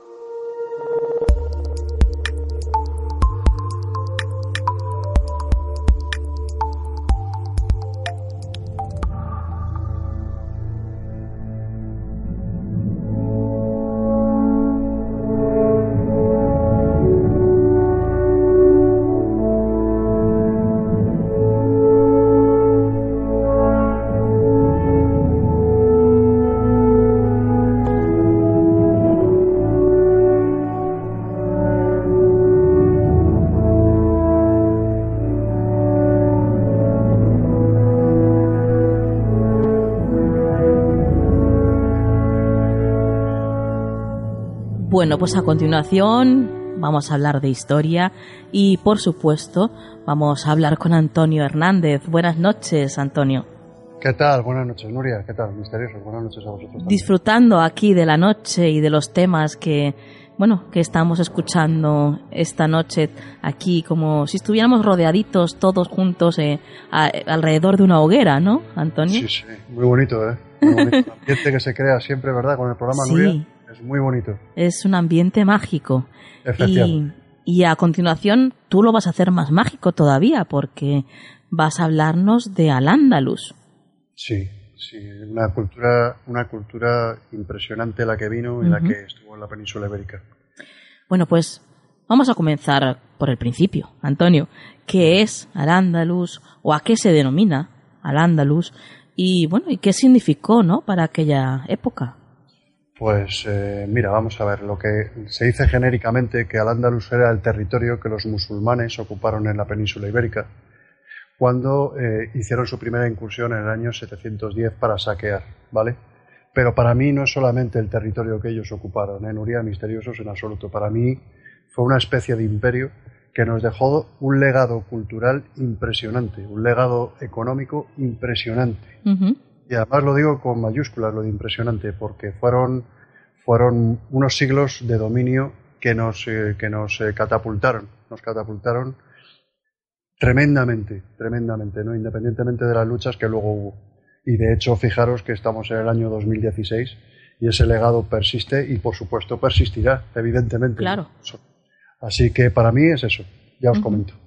¿Y cuándo fue realmente cuando se inició esta importantísima etapa de nuestra historia? Pues como os he dicho ahora mismo, eh, empezó en el año 710. En principio fueron, eh, fue una incursión, una incursión de saqueo que se hizo desde el norte de África, a través evidentemente del estrecho de Gibraltar. Pero esa incursión un año después eh, propició que efectivamente aquello fuera un movimiento, un movimiento bélico bastante más importante. Esto se produjo, como bien os he dicho, en el año 711 cuando tropas islámicas, que estaban formadas por árabes y bereberes sobre todo, vencieron al rey visigodo don Rodrigo en la batalla de Guadalete. A partir de aquí se inició eh, globalmente lo que fue el territorio de Al-Ándalus, el imperio de Al-Ándalus, que como bien sabéis, supongo que sabéis, eh, se da por finalizado teóricamente en el año 1492 con la conquista de Granada. O sea que imaginaros todo esto. Claro. Tremendo. Vaya. Además, tengo entendido, Antonio, que esta expansión musulmana en nuestra península se realizó de forma progresiva, ¿no? Relativamente rápida, además, en la historia. Sí, sí. Como siempre ha ocurrido en la historia, vamos, no solamente en la historia de la península ibérica, ¿eh? sino por supuesto en la historia europea, los reinos cristianos siempre estaban luchando entre sí. Alguna vez lo hemos comentado en, algún otro tema que, hemos hablado. ¿no? Siempre luchaban entre sí. Entonces eh, no ocurría, exactamente lo mismo con los reinos visigodos. Cuando los musulmanes entraron aquí en la península ibérica se dieron cuenta de estos problemas que tenían con los reyes visigodos, los reinos visigodos entre sí, y lo vieron muy fácil. Ellos progresivamente iban conquistando reino tras reino, y es que además se producía eh, un hecho curioso que implicaba que se hiciera de forma más rápida todavía, y es que los propios ciudadanos de los reinos visigodos estaban muy insatisfechos con cómo les gobernaban sus reyes visigodos. ¿Qué ocurrió? Pues claro, lógicamente, como vosotros entenderéis, los, eh, los musulmanes vieron un campo abierto. Un campo abierto en el que además, por si, por si no lo sabéis, Los musulmanes tenían fama de muy buenos negociadores, de muy buenos diplomáticos, y más que utilizar incluso la guerra para poder hacerse con los reinos cristianos, lo que utilizaban eran alianzas, alianzas, eh, cobro de diezmos, eh, permisividad para que hubiera varias religiones a la vez en los territorios que conquistaban, con lo cual encontraron un campo abonado. Encontraron el campo abonado para poder vencer a los cristianos con cierta facilidad y, por supuesto, ir añadiendo territorios uno tras otro, uno tras otro, precisamente con este sistema que os acabo de decir. Entonces sí, fue rápida, pero es que además también fue progresiva porque lo hicieron en toda la península. Nuria. Así que sí, efectivamente fue así, como lo has preguntado tú. ¿Y qué fue lo que impidió que los musulmanes desde la península ibérica extendieran su dominio más allá de los Pirineos? Pues esto es, muy importante, porque vosotros daros cuenta que los, eh, los musulmanes, los bereberes, los eslavos venían, venían de un clima totalmente cálido. ¿Qué pasa? Entraron en la península, evidentemente, encontraron ese campo abonado del que hemos hablado, y, la, y el clima ayudaba las condiciones económicas, fijaros que aunque fueran culturas diferentes, eran, digamos, bastante parecidas, temas agrícolas, mucho tema agrícola, como ellos, como ellos hacían también. Y eh, lo que ocurrió es que cuando llegaron a los Pirineos, Nuria, pues aquello cambió, claro, porque los Pirineos, el calor que hace en la península ibérica en general, estamos hablando en general, no lo había. Claro. Y cuando llegaron a Francia, pues encontraron varios problemas, ¿eh? varios problemas. En España la situación económica era un poco más parecida a la suya, el clima era más parecido al suyo. Pero en Francia, lo que era el territorio francés, la cosa ya no era así. Hacía mucho más frío, las condiciones económicas eran diferentes y encima se encontraron con un lugarteniente que se llamaba Carlos Martel, que les, derrotó en la, batalla de, en la batalla de Poitiers. Y claro, evidentemente cuando vieron aquel panorama dijeron, una cosa es cruzar el estrecho y encontrar un territorio muy parecido al nuestro y otra es cruzar los Pirineos y las dificultades que implica pues, pues esto, que nosotros no somos capaces de, de llevar a cabo estas, estas incursiones que estamos llevando, que tratamos de llevar al resto de Europa. Vale, para, para, que te hagas una idea, yo voy a poneros un símil. Es algo muy parecido, muy parecido, ¿vale? A lo que le ocurrió, por ejemplo, a Hitler cuando trató de, de, de, vencer a Rusia, ¿no? En su propio territorio. ¿Qué, ¿Qué ocurrió? Se encontró que sus tropas murieron de frío de inanición porque no estaban acostumbrados a aquel hielo, a, aquella cantidad de nieve. Bueno, pues algo muy parecido, muy parecido les ocurrió a los árabes cuando intentaron la incursión en Francia y, y, oye, ¿y el, el, Emirato y el Califato de Córdoba, Antonio? ¿Cómo, cómo se forma esto? Mira, esto, esto es uno de los temas que yo creo que, que, más os va a gustar. Que más os va a gustar porque además, precisamente esto incidió históricamente en lo que luego ha sido la península ibérica y por supuesto España. ¿vale? Eh, Al-Ándalus se convirtió en una provincia eh, inicialmente dependiente del imperio islámico, como bien hemos dicho, eran musulmanes, que era gobernada desde, desde Damasco, por la familia Omeya. La familia Omeya llevaba generaciones y generaciones eh, siendo, siendo el, guía o la guía espiritual de todos los islamistas, ¿vale? De todos los musulmanes. ¿Qué es lo que ocurre con esto? Pues que evidentemente, eh, ¿vale?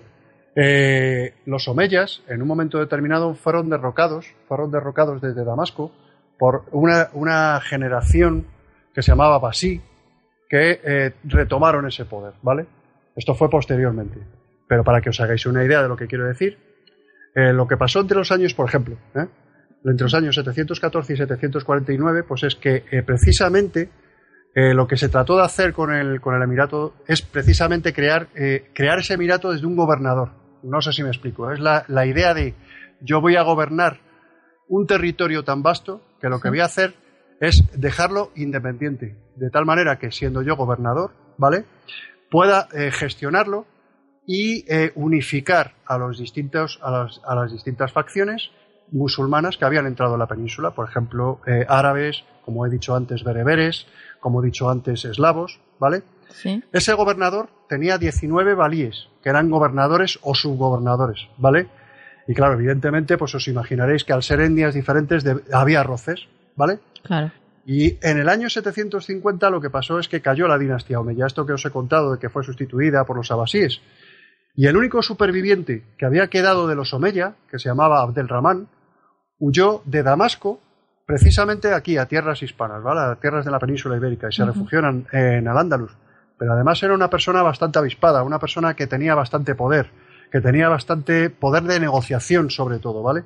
Y se adueñó enseguida del poder y proclamó él mismo un emirato independiente de Damasco y que además solo acataba la autoridad religiosa del otro, del otro califa que había, que, era, que estaba situado en Bagdad. ¿Vale? De esta forma, en ese año, es decir, se creó el Emirato de Córdoba en el año 756, pues hasta el año 929. O sea que fíjate. Wow. Vaya. claro, fíjate. Posteriormente, para que os hagáis una idea, misteriosos, el Emirato estuvo en manos de, de, de emires muy débiles. No eran capaces de mantener el orden en Al-Ándalus, y este orden, que, realmente era necesario ante lo que os he dicho, pues había determinadas etnias, determinadas facciones, no volvió a surgir nuevamente hasta la subida al poder de Abdelrahman III en el año 912. Este hombre sí consiguió acabar con las rebeliones internas y someter bajo su única y, por supuesto, potente autoridad a todo el territorio andalusí. Tal manifestación eh, tenía este hombre, misteriosos, que en el año 929 rompió, pero además por motu propio, sin contar absolutamente con nadie, rompió definitivamente los lazos con el, califato de Bagdad y él mismo se declaró califa. Y encima, por tanto, dio lugar al recién creado califato de Córdoba, que además fue el norte de todo, de todo el mundo musulmán de aquella época, es decir, llegó a tener tal, poder que fue el norte realmente, incluso eh, eh, haciéndole sombra al propio Bagdad en ese caso, y por supuesto a Damasco, ¿no? Con la, con la generación de Abasís que tenía. O sea, que imaginaros. Fue, llegó a ser tan fuerte, Nuria, misteriosos, que él, eh, siendo ya califa, estableció relaciones comerciales, pues por ejemplo, con el imperio bizantino. E impuso, y esto es así, que, a mí me parece incluso más importante, su tremenda autoridad en el norte de África. O sea, ellos venían del norte de África, habían perdido esa parte del norte de África, y él impuso desde el califato de Córdoba esa tremenda autoridad que, necesitaban otra vez los musulmanes, ¿no? Entonces, imaginaros, eh, fue tremendo. Claro. Y, ya, claro, y ya te comento que ya lo último, Nuria. Sí. Pues la última. No, no, sí, estamos encantadísimos escuchándote, ¿eh, Antonio. Gracias. Ya es simplemente esto, por, sobre todo por terminar con el tema del califato. Pues la última etapa del califato eh, se caracterizó porque Al-Mansur, que era un aristócrata, eh, consiguió controlar de una forma, no sé cómo llamarla, vamos a llamarla así, efectiva. El poder que entonces estaba en manos de Isam II, que era un hijo de Abdelrahman, de tal, de tal manera que impuso pues una, una dictadura militar tremenda, muy férrea, para tratar eh, de, contener y de concienciar a todas las tribus, a todas las etnias y unificarlas, ¿vale? Fijaros, fijaros cómo sería su dictadura que entró en Barcelona ¿eh? y la destruyó en el año 985. Y también entró ¿eh? en Santiago de Compostela y también la destruyó en el año 997. O sea que cuando murió Al-Mansur es cuando realmente el califato de Córdoba, Nuria Misterioso, se empezó a, tener su, principal declive y su esplendor.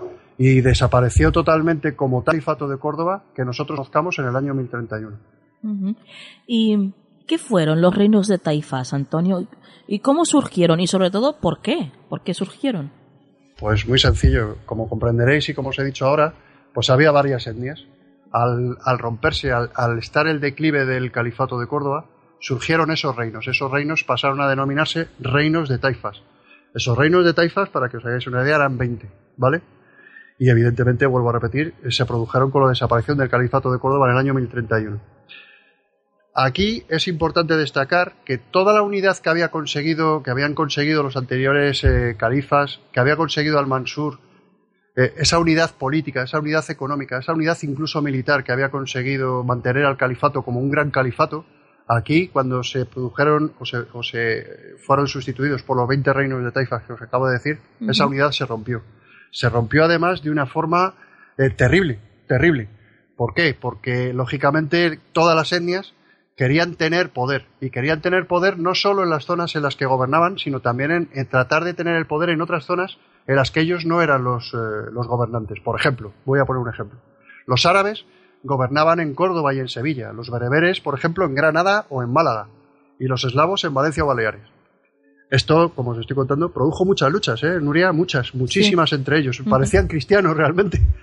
y luchaban y claro, pues imaginaréis que toda esa lucha, toda esa lucha, toda esa falta de unidad, pues llevó a una debilidad inminente que iba, por, por supuesto, debilitándoles a ellos, pero haciendo crecer entre los reinos cristianos la posibilidad de la reconquista. Y por supuesto, eso lo aprovecharon ¿eh? los reinos cristianos. sin ningún tipo de problema. De claro. hecho, Alfonso, claro, Alfonso VI, eh, con sus tropas castellanas, por ejemplo, reconquistó, reconquistó Toledo en el año 1085. Pero eran muy fuertes, esta gente era muy fuerte, eh, los, los, musulmanes eran muy fuertes, no eran dados a perder territorio. y, y, bueno, pues llamaron a través de los del norte de África, llamaron a los almorávides, les pidieron ayuda y los almorávides cruzaron el estrecho, ayudaron a los musulmanes que estaban aquí, sobre todo a los árabes, y volvieron a reconquistar y volvieron a vencer otra vez a Alfonso VI en la, en la batalla de Sagrajas en el año 1086. O sea que eran luchas continuas para conquistar y reconquistar. ¿no? Vaya, vaya. Así que nada. ¿Y cómo era la organización económico-social de Al-Ándalus, Antonio? Porque supongo que habría problemas, ¿no? Y, y, complicaciones al haber tanta mezcla de etnias y culturas. Pues mira, yo, yo como os he dicho al principio de, al principio del, de mi intervención, eh, os he dicho que los, eh, los, musulmanes eran grandes negociadores, ¿vale? Y de hecho aprovecharon esa, ese impulso de ser grandes negociadores para llevar todo este tema que me acabas de preguntar de una manera, yo creo que ejemplar, muy ejemplar, ¿vale? Ellos eran grandes agricultores y aunque es verdad que siendo agricultores y se de, dedicándose a la ganadería, eh, utilizaban las zonas rurales, ellos también utilizaban, eh, por supuesto, las ciudades. Y empezaron a utilizarlas incluso más que los propios cristianos. ¿eh? Utilizaban más las ciudades y trataban de tener un comercio muchísimo, muchísimo, muchísimo más activo, creando zocos, por ejemplo, los típicos mercados que, conocemos. Claro, evidentemente, como ellos no comen cerdo, ¿qué hicieron? Pues la ganadería se iba, se iba hacia otro, a otro tipo de, a otro tipo de, de animales, pues bovinos, eh, vacas, eh, todo lo que, lo que no tuviera que ver con los cerdos. Y por supuesto crearon, crearon eh, monedas, crearon monedas tanto de oro como, como de plata. Y luego hacían esos intercambios. Y económicamente, o sea, políticamente y socialmente, lo que hicieron fue mantener, mediante esa forma de actuación, ese comercio, ese comercio que ellos tenían, incluso comerciando con los cristianos, eh, cuidado. Los cristianos también sacaban provecho cuando se vendían, por ejemplo, especias o se vendía ganado. ¿Qué hicieron con, el, con esa actitud? Pues evidentemente mantener su poderío durante un tiempo enorme, enorme, porque a base de alianzas, a base de comercio y a base, a base de, mantener unidos dentro de un mismo grupo territorial, pues imaginaros a, a etnias tan diferentes como judíos, eh, eslavos, bereberes, cristianos, árabes. Había una, una, una, multiculturalidad dentro de la península ibérica tremenda y ellos fueron capaces con su diplomacia de mantener todo esto en orden. O sea que, que me parece un logro tremendo, tremendo, totalmente tremendo, ¿no? Y no solamente, la, por supuesto, social o económicamente, ¿no? Sino culturalmente. Es tremendo lo que nos han dejado, el legado que nos han dejado. Uh -huh. ¿Y fue realmente tan importante al Andalus para el desarrollo de la historia, tanto en términos generales como históricos, no solo para la península ibérica, sino para Europa también? Sin ningún género de dudas. Nosotros aquí en la península ibérica fuimos eh, una piedra de toque muy importante, muy importante para saber cómo respiraban los musulmanes para luego eh, llevarlo a cabo en las luchas de los cruzados. Uh -huh. Esas famosas luchas de las que a veces hemos hablado, ¿no? Sí. En Tierra Santa. Sí. Eh, la península ibérica fue para Europa el ojo que veía eh, cómo se podía combatir contra los musulmanes, qué, cuáles eran sus fortalezas y, por supuesto, cuál eran, cuáles eran sus debilidades. Pero no solo eso, sino que Europa eh, vio que la península ibérica, eh, independientemente de las luchas que cristianos y musulmanes pudieran tener, sí vieron un legado cultural tremendo, algo que luego sí se desarrolló por el resto de Europa a través de Grecia, por ejemplo. Y por supuesto, ya os digo de antemano, que el legado económico que los árabes dejaron, con muchas de las, eh, con muchísimos de los avances que ellos tenían en su momento, fueron tremendos, fueron tremendos pero lo más importante es que para Europa eh, la península ibérica fue la piedra de toque que les permitió ver cómo podían eh, luchar contra el enemigo, cómo podían eh, vencer al enemigo incluso en su propio territorio, porque al final la península ibérica durante pues, desde el año 710 hasta el año 1492 la península ibérica fue musulmana, prácticamente toda. Uh -huh. Y eso fue una piedra de toque muy importante, como comprenderéis, sobre todo para los franceses, que habían visto qué era lo que ocurría y por supuesto para luego poder utilizarlo en Tierra Santa, evidentemente. Claro. Ni más ni menos. Sí, sí, claro que fueron importantes, Nuria, misterios, uh -huh. muy importantes. Bueno, Antonio, una maravilla como siempre aprender contigo, de tu mano, aprender historia Bueno, y sobre todo, pues, esta historia que a nosotros nos han enseñado eh, en el colegio, ¿no? Pero que desde luego no, nos la han enseñado así de bien como lo haces tú, Antonio. Ya firmábamos muchos de nosotros para que hubiera sido así. Gracias que, a que te tenemos aquí, estamos pues de alguna forma recordando todo aquello que, que nos contaron de nuestra bendita historia, porque, porque es importante, ¿verdad?, conocer la historia, el pasado, para saber qué es lo que ocurre en el presente y lo que puede pasar en un futuro, de hecho. siempre lo digo, yo, yo además, eh, bueno, algunas veces lo he hablado contigo en privado, lo sabes. Eh, a mí me llama la atención muchas veces esa, esa especie, no, no, no, es racismo, no, es esa especie de alejamiento que tenemos, por ejemplo, con otras culturas o con otros, o con otros eh, pensamientos religiosos, cuando resulta que nosotros en la península ibérica hemos tenido precisamente la subyugación de, de, claro. de ocho siglos, de ocho siglos de, de islamismo, de, bueno, de musulmanes. Y que en muchos de nosotros, yo estoy seguro, ¿no? Es que estoy totalmente convencido, no sé qué porcentaje será, pero muchos de nosotros descendemos precisamente de aquella gente. Y, me, llama, me llama la atención porque independientemente de las ideas que uno pueda tener, religiosas o no, Nuria, misteriosos, yo es que creo que eh, la sociedad debe de basarse sobre todo en los hechos, en los hechos sociales y culturales, ¿no? Una cosa, mira, te pongo un ejemplo, si, si además es, el al es perfecto para eso. Una cosa era lo que decían los, los gobernantes y otra luego lo que la sociedad hacía, ¿no? Pues eh, eh, intentar enfrentar, por ejemplo, a, a, diferentes etnias cuando resulta que socialmente esas etnias se casaban unos con otros, tenían hijos, se relacionaban constantemente mediante el comercio, pues es inútil porque al final la historia demuestra que aunque un político diga una cosa, la sociedad normalmente, normalmente va por otro camino y este es el ejemplo más claro. Claro. Sí, sí, desde luego. Por eso es tan bonita, por eso me gusta tanto la historia, ¿no? Porque muchas veces, independientemente de la política, Nuria, nosotros venimos de algún sitio y, y, tenemos que ir a algún sitio. Y esto es lo que nos debe enseñar, es el vínculo de unión entre nuestro pasado y nuestro futuro. Y, es este, no hay otro, es este. Exactamente. Yo no lo habría explicado mejor, Antonio. Ah. bueno, eh, antes de marcharte, Antonio, eso sí, danos tus datos de contacto para todos aquellos que quieran seguirte. Perfecto. Tengo un blog que se llama El Claustro del Misterio y una página de Facebook que también se llama El Claustro del Misterio. Pero como siempre lo digo, Nuria, si yo publico algo, siempre lo publico primero en Canal del Misterio para que todos los misteriosos lo vean, ya lo sabéis. Sí. Bueno, Antonio, pues muchas gracias como siempre por haber estado una noche más con nosotros, por habernos enseñado de nuevo y, y hasta la próxima. Al contrario, gracias a vosotros y que tengáis muy buena noche todos.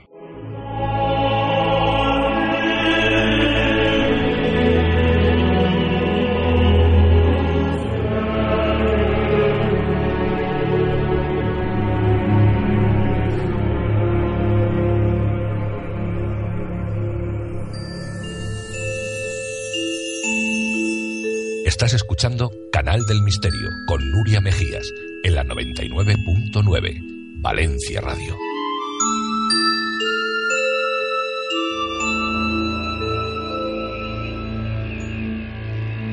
Llegamos a la hora del relato. Como siempre vamos a escucharlo de la voz de nuestro compañero José Vicente García y en esta ocasión el relato se titula La venganza de Carmen. Pero antes de dejaros con él, quiero recordaros que estamos esperando vuestras preguntas hacia cualquier miembro del equipo. Ya sabéis que estamos preparando un especial y necesitamos vuestra colaboración. Vamos a escuchar ahora La venganza de Carmen. En 1933 enterraron a una bella joven de solo 20 años llamada Carmen en el cementerio de una ciudad española. La joven, según decían, había muerto en extrañas circunstancias. No se conocía el motivo de su fallecimiento, pero en el pueblo se rumoreaba que había sido su propia hermana mayor, María, la que la había asesinado. María era todo lo contrario a Carmen. Tenía un carácter totalmente distinto, antipático, y además no era bella como Carmen. Parecía constatada la envidia que María tenía por su propia hermana, así que el rumor parecía un hecho más que probable. Y ocurrió que desde el fallecimiento de Carmen, su hermana no volvió a descansar Se cuenta que el espíritu de Carmen la persiguió implacable en todo momento, de día y de noche, acosándola con aire vengativo, recriminándole su fatal acto, el asesinato del que había sido víctima por su propia hermana. Al parecer, María era la única que podía oír a su hermana, la sentía en su propia cabeza y cada palabra pronunciada por el espíritu le retumbaba en el cerebro, produciéndole más ansiedad y más pánico. Desesperada por aquel tormento, María enloqueció y se ahorcó en un árbol a los diez meses de enterrar a su hermana.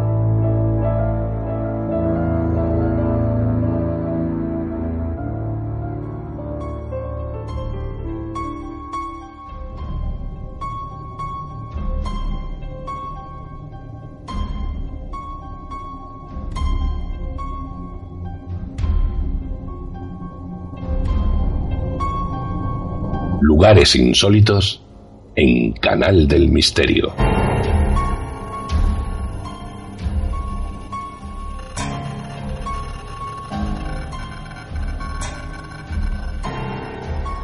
Esta noche, en lugares insólitos, vamos a viajar a Inglaterra, concretamente a Northumberland, para visitar un jardín, Einwick Garden o The Poison Garden, como su nombre quiere decir en español, el jardín del veneno. Por supuesto, ¿con quién vamos a viajar a, este lugar tan, tan insólito? Pues con Aluriel Vera. Buenas noches, Aluriel. Muy buenas noches, Nuria. Efectivamente, esta noche vamos a recorrer este extraño jardín que se encuentra situado en el castillo medieval del siglo XI de la ciudad de Enwick, en Inglaterra, y está aislado en una área que posee aproximadamente 17 hectáreas.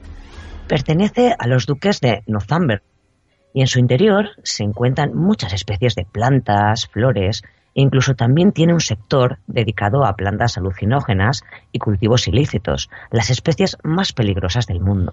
¿Y cómo se creó este jardín tan peculiar, Aluriel? Pues la idea, Nuria, fue de Jane Percy, la duquesa de Northumberland que en 1995 heredó el castillo Enwick y los interminables jardines quedaron a su cuidado. Por aquel entonces no había nada allí más que filas y filas de árboles que nadie había tocado en muchos años. En ese mismo año, la duquesa Jane, eh, después de visitar los jardines del castillo de Padua, construido por la familia Medici en Italia, donde la dinastía de los Medici cultivaba plantas venenosas para planear las terribles muertes de sus enemigos, la duquesa decidió crear un jardín similar en Enwick. De hecho, es una réplica del famoso jardín de Padua. Fue diseñado por el belga Peter Bridge y, según la propia duquesa, tiene como objetivo informar a los visitantes sobre los peligros de muchas de estas plantas. La duquesa se preguntaba por qué los jardines de todo el mundo se centraban en el poder curativo de las plantas y pensó que los visitantes podrían estar más interesados en conocer las propiedades y contraindicaciones de una planta venenosa. Por ejemplo, cuánto tiempo tardaría alguien en morir si la ingería, o cómo de espantosa y dolorosa podría ser esa muerte. Fíjate, Nuria, tanto es el interés de las personas que van a este jardín que atrae a 600.000 visitantes cada año. Bueno, menudo éxito, desde luego. Ya lo creo, Nuria. Pero fíjate, volviendo a la historia y al origen de, de Poisson Garden, este se inauguró en febrero de 2005 y tiene licencia del Ministerio de Interior para cultivar estas plantas tan poco habituales, como la belladona, el anturio, la mandrágora, el regaliz americano. Eso sí, todas ellas en jaulas gigantes, cercadas por alambre de púas y bien protegidas como es de esperar. Y es que en este jardín hay 100 especies mortales.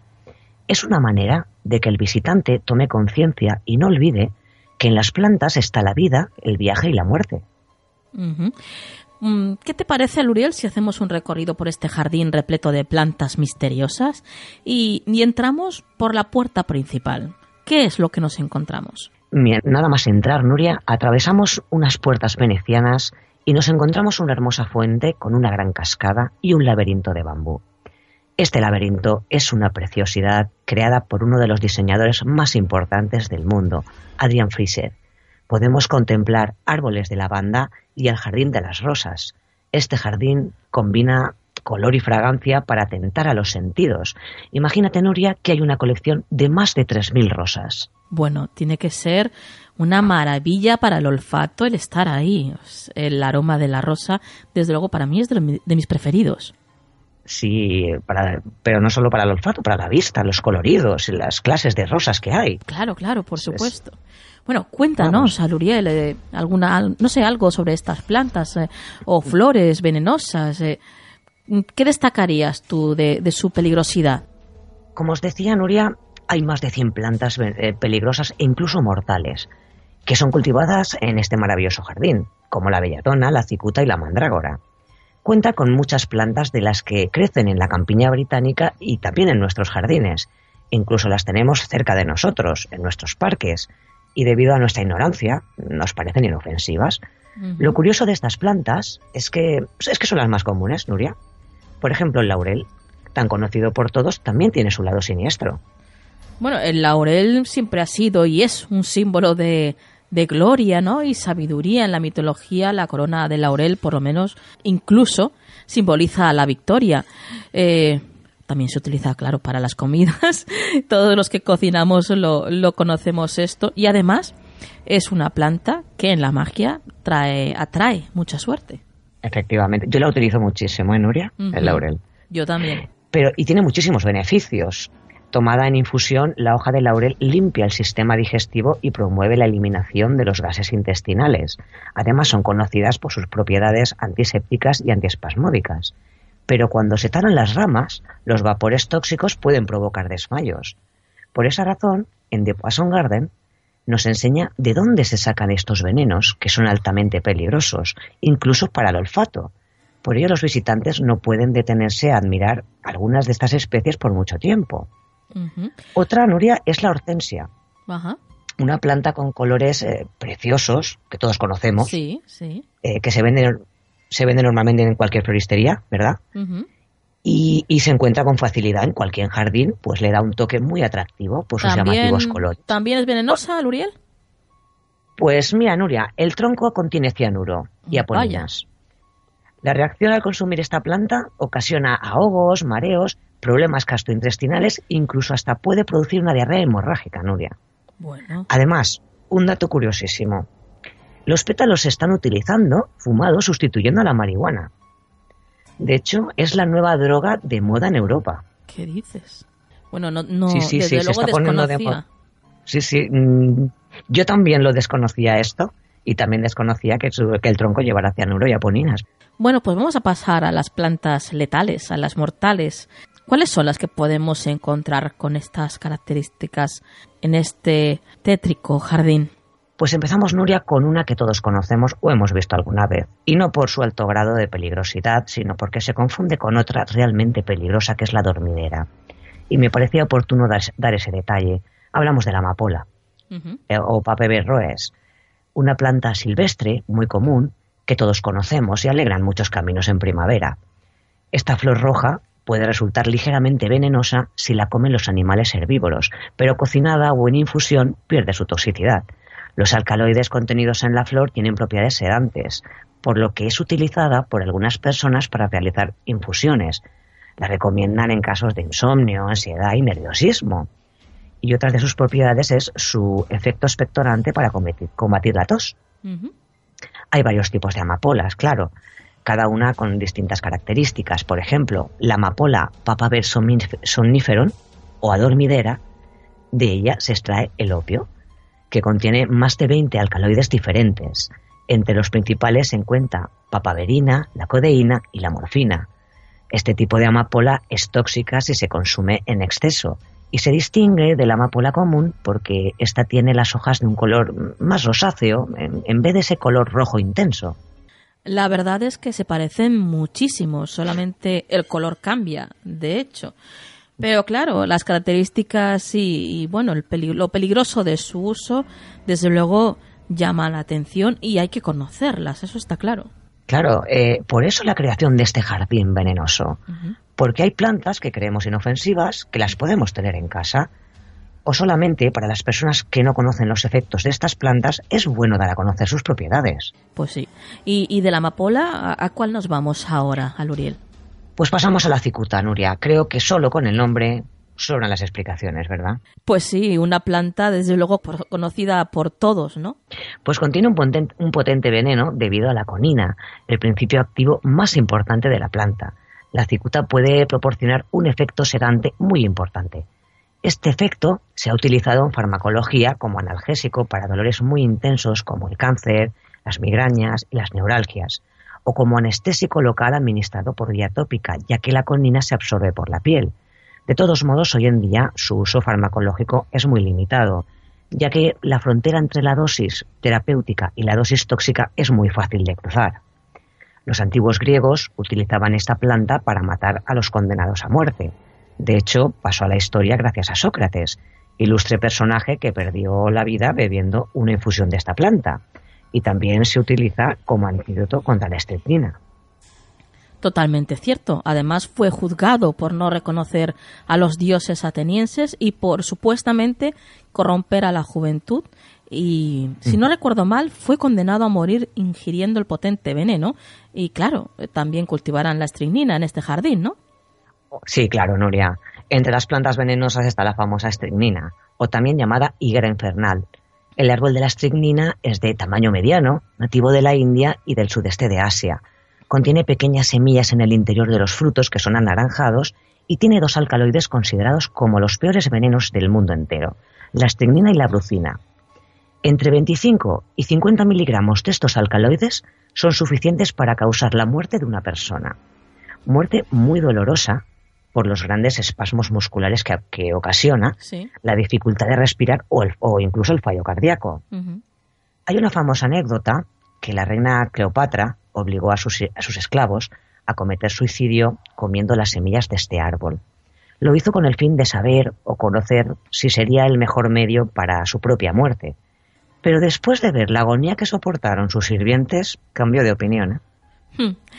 Hmm. Bueno, eh, es conocido que antiguamente utilizaban mucho el veneno, tanto para matar a los enemigos como para quitarse la vida, que era además algo muy habitual y que no sabían muy bien cómo hacerlo. Claro, de hecho podríamos pasarnos horas contando sucesos, asesinatos y suicidios que han ocurrido en la historia a causa de estos venenos. Claro. Y bueno, es bueno contar lo que cuáles son estas plantas, ¿no? Sí, sí, sí, desde luego. Eh, bueno, ¿de qué planta nos vas a hablar ahora, Albriel? Pues pasamos eh, por el ricino, palma de Cristo o también llamada higuera del diablo. Como veis tienen muchos nombres. Las semillas de ricino contienen alrededor del 50% de aceite, un alcaloide, y ricina, una glucoproteína muy tóxica, que queda en la pulpa de la semilla después de extraer el aceite. La ingestión de tres semillas puede ser mortal para un niño y de 10 a 15 semillas para un adulto. Estas semillas se recogen con fines medicinales, se secan y se prensan en frío. El aceite de ricino es un purgante que se utilizaba mucho antiguamente, en dosis de una o dos cucharadas al día. Bueno, muy conocido y utilizado además hace años.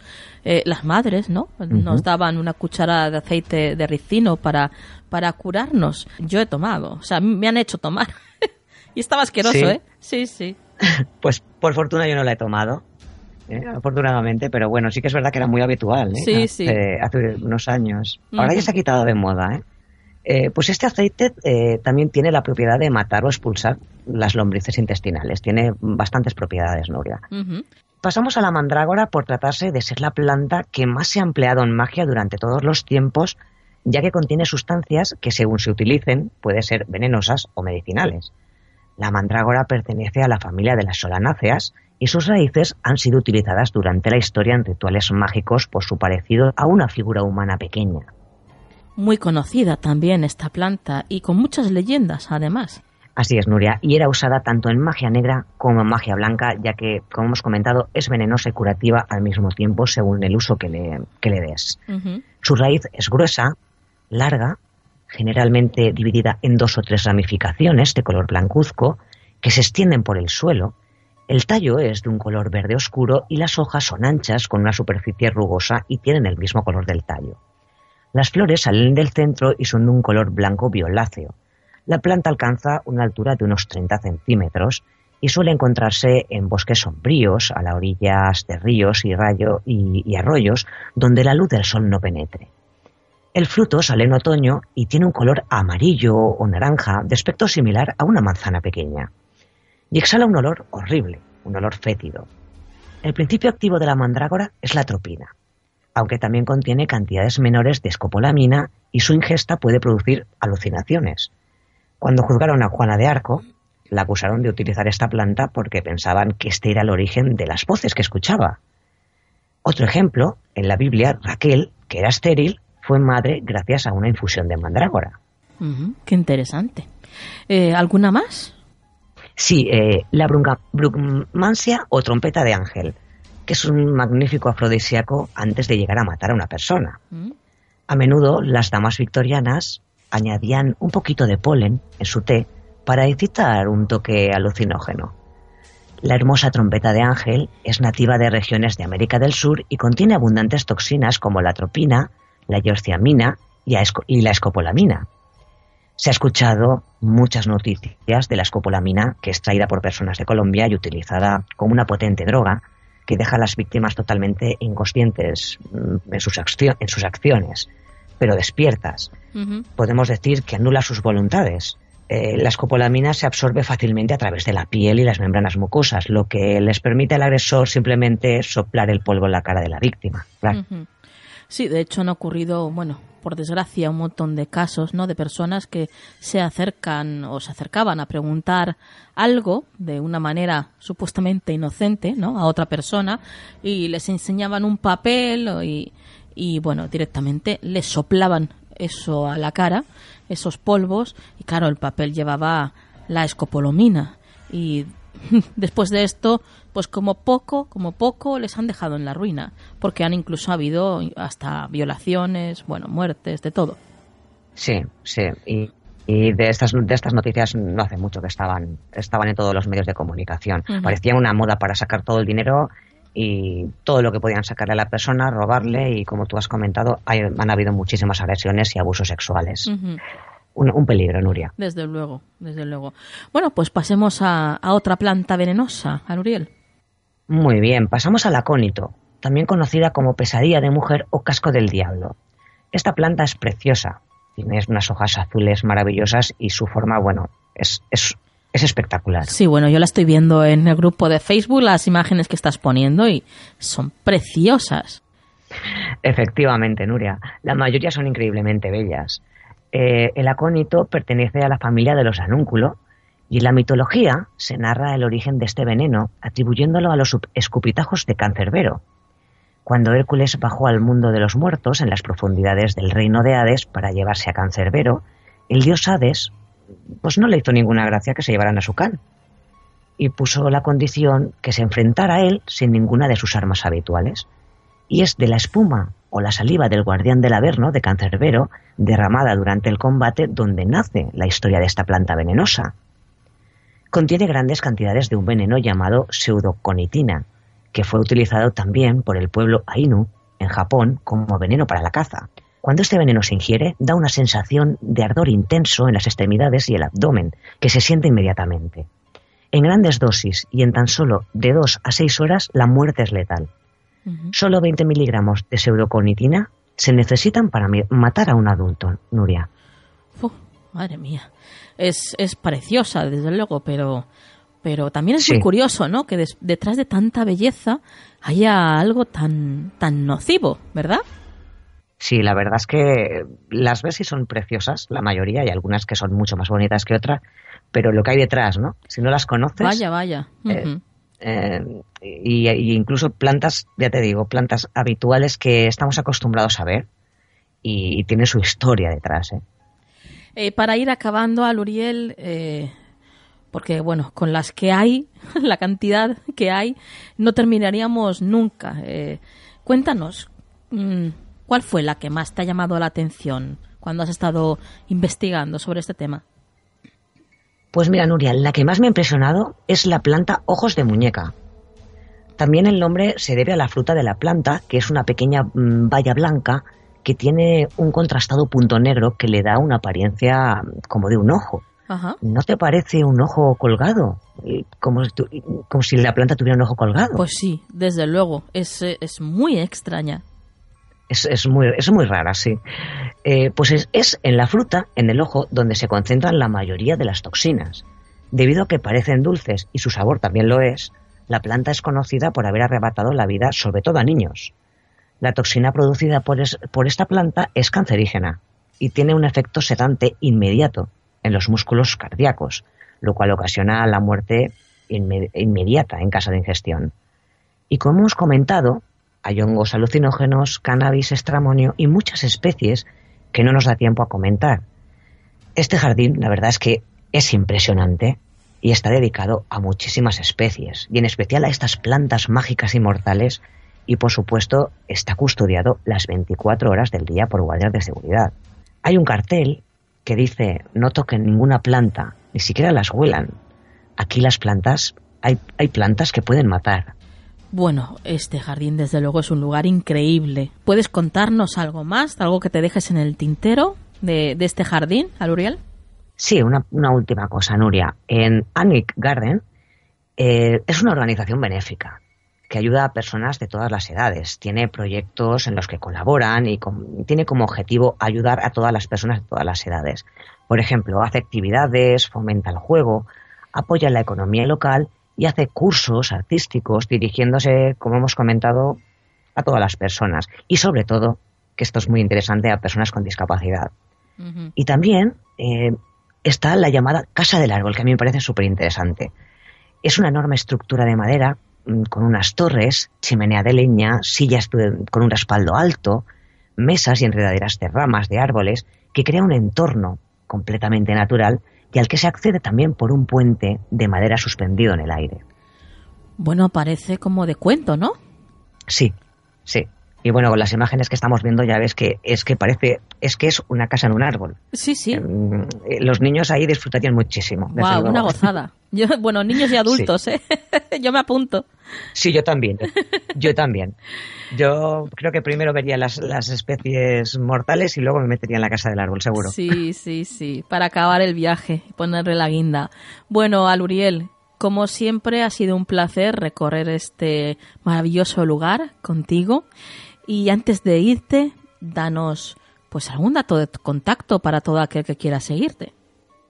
Bueno, Nuria, pues el que quiera ponerse en contacto conmigo lo tiene muy fácil. Eh, puede enviar un mail a Canal del Misterio y, yo enseguida, pues en cuanto pueda y pueda ayudarles, estaré encantada de ayudarles. Y bueno, tengo mi página en Facebook que, que por Aluriel enseguida me encontrarán. Aluriel Vera. ¿Mm? Exacto, muy, muy sencillo. Pero bueno, si tienen algún problema de encontrar, Canal del Misterio y envían un mail y yo enseguida me pondría en contacto. Y en lo que pueda ayudar, aquí estoy.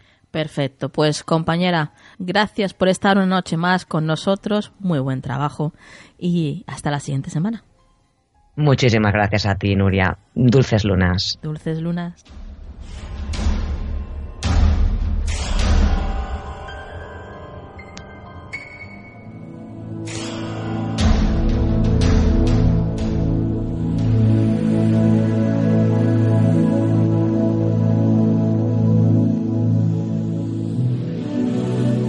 Consejo de la semana en Canal del Misterio.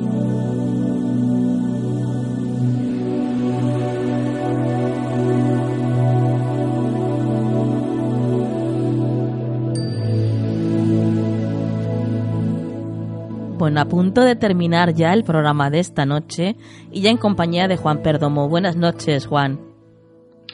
Hola Nuria, muy buenas noches y a ti y a todos los amigos. Encantado de estar aquí una semanita más a ver qué, qué consejitos nos, nos dejan caer hoy las cartas y, disfrutando de un programa muy interesante, quizás más variado que nunca, te diría, ¿no? Hemos hablado de cosas. Sí, sí, desde luego. Ido ahí dando saltos de un lado a otro, ha sido muy curioso y muy interesante. Bueno, pues vamos ya a, a tu sección, Juan, sí. que, que, yo sé que ya todo el mundo está esperando. Y vamos a ver qué es lo que nos dicen las cartas para la semana que viene. Venga, vamos a ello.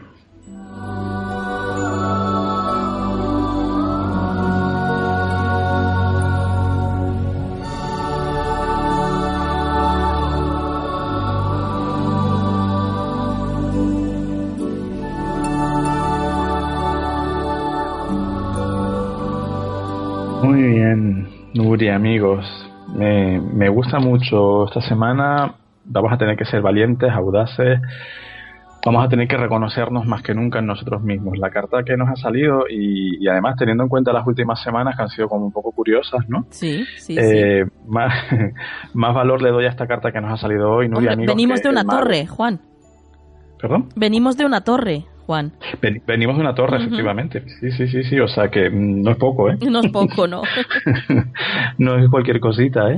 Entonces, venimos efectivamente de una torre y, de semanas que parecía como que las cosas se nos atascaban, ¿no? Y como que todo, el mensaje siempre era espera un poco, sé paciente, tal. Bueno, pues efectivamente llegó esa torre cada uno lo habrá llevado como habrá podido, pero bueno, ya pasó.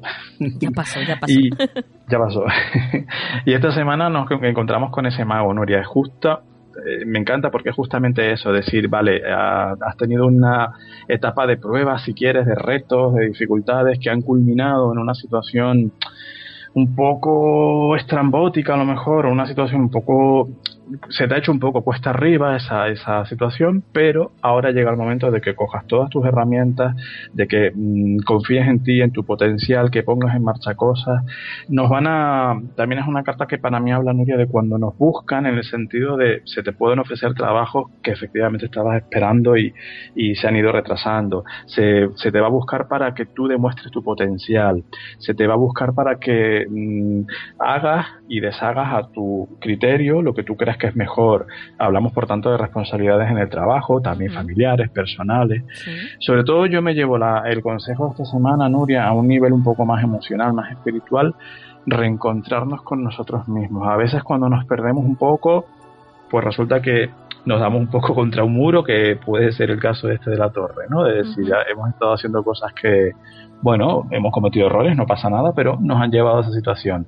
Ahora tienes la oportunidad de reconducir esa situación precisamente eh, reconectando contigo. Entonces vamos a creer en nosotros, vamos a buscar todas las vías, todas las alternativas que tengamos para poner nuestra iniciativa en marcha. No hará falta buscar mucho, nos va a llegar a la puerta de la casa casi, diría yo.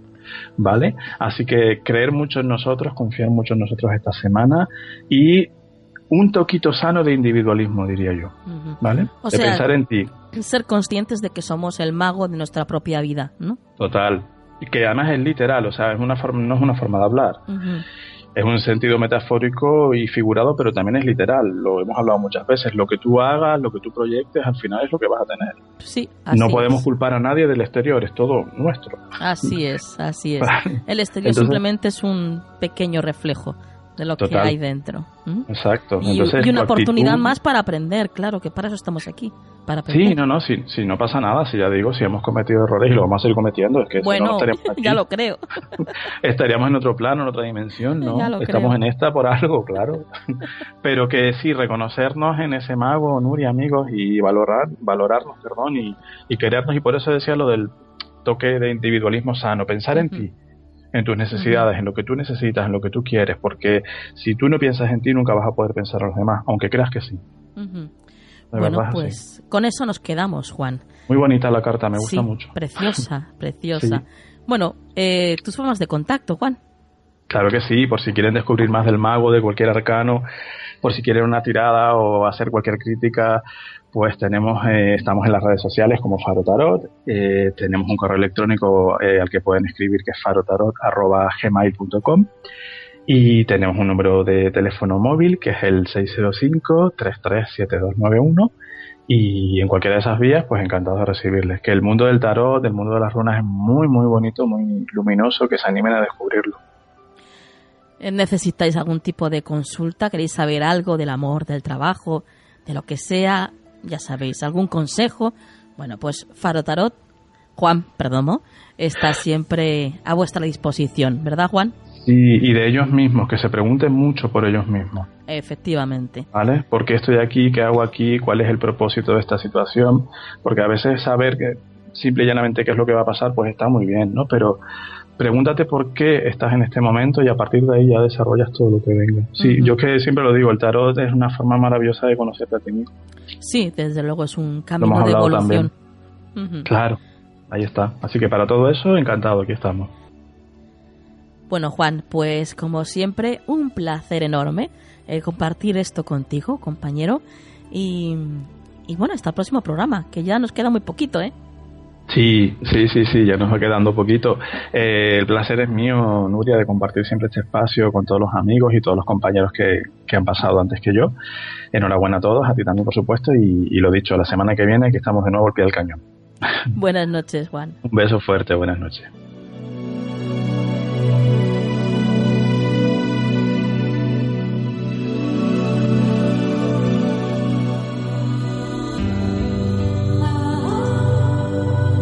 ¿Quieres anunciarte en nuestro programa?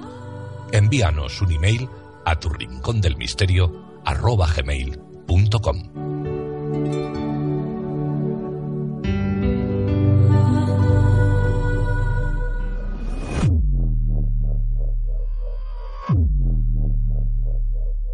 Llegó la hora de despedirse. 120 minutos que pasan volando, ¿eh? Pero bueno, ya el tiempo es así. Eso sí, no quiero despedirme de vosotros antes de daros las gracias por todas las visitas que hacéis a canaldelmisterio.com, que eso sabéis que nos ayuda mucho, por visitar nuestros sponsors, que también nos ayuda mucho, y por estar ahí, por ser y estar, queridos misteriosos. Os dejo con la frase de esta semana. Dice así. Quien me lastimó me hizo más fuerte. Quien me criticó me hizo más importante. Y quien me envidió me hizo aún más valiosa. Que la luz esté siempre en vuestras vidas. Buenas noches.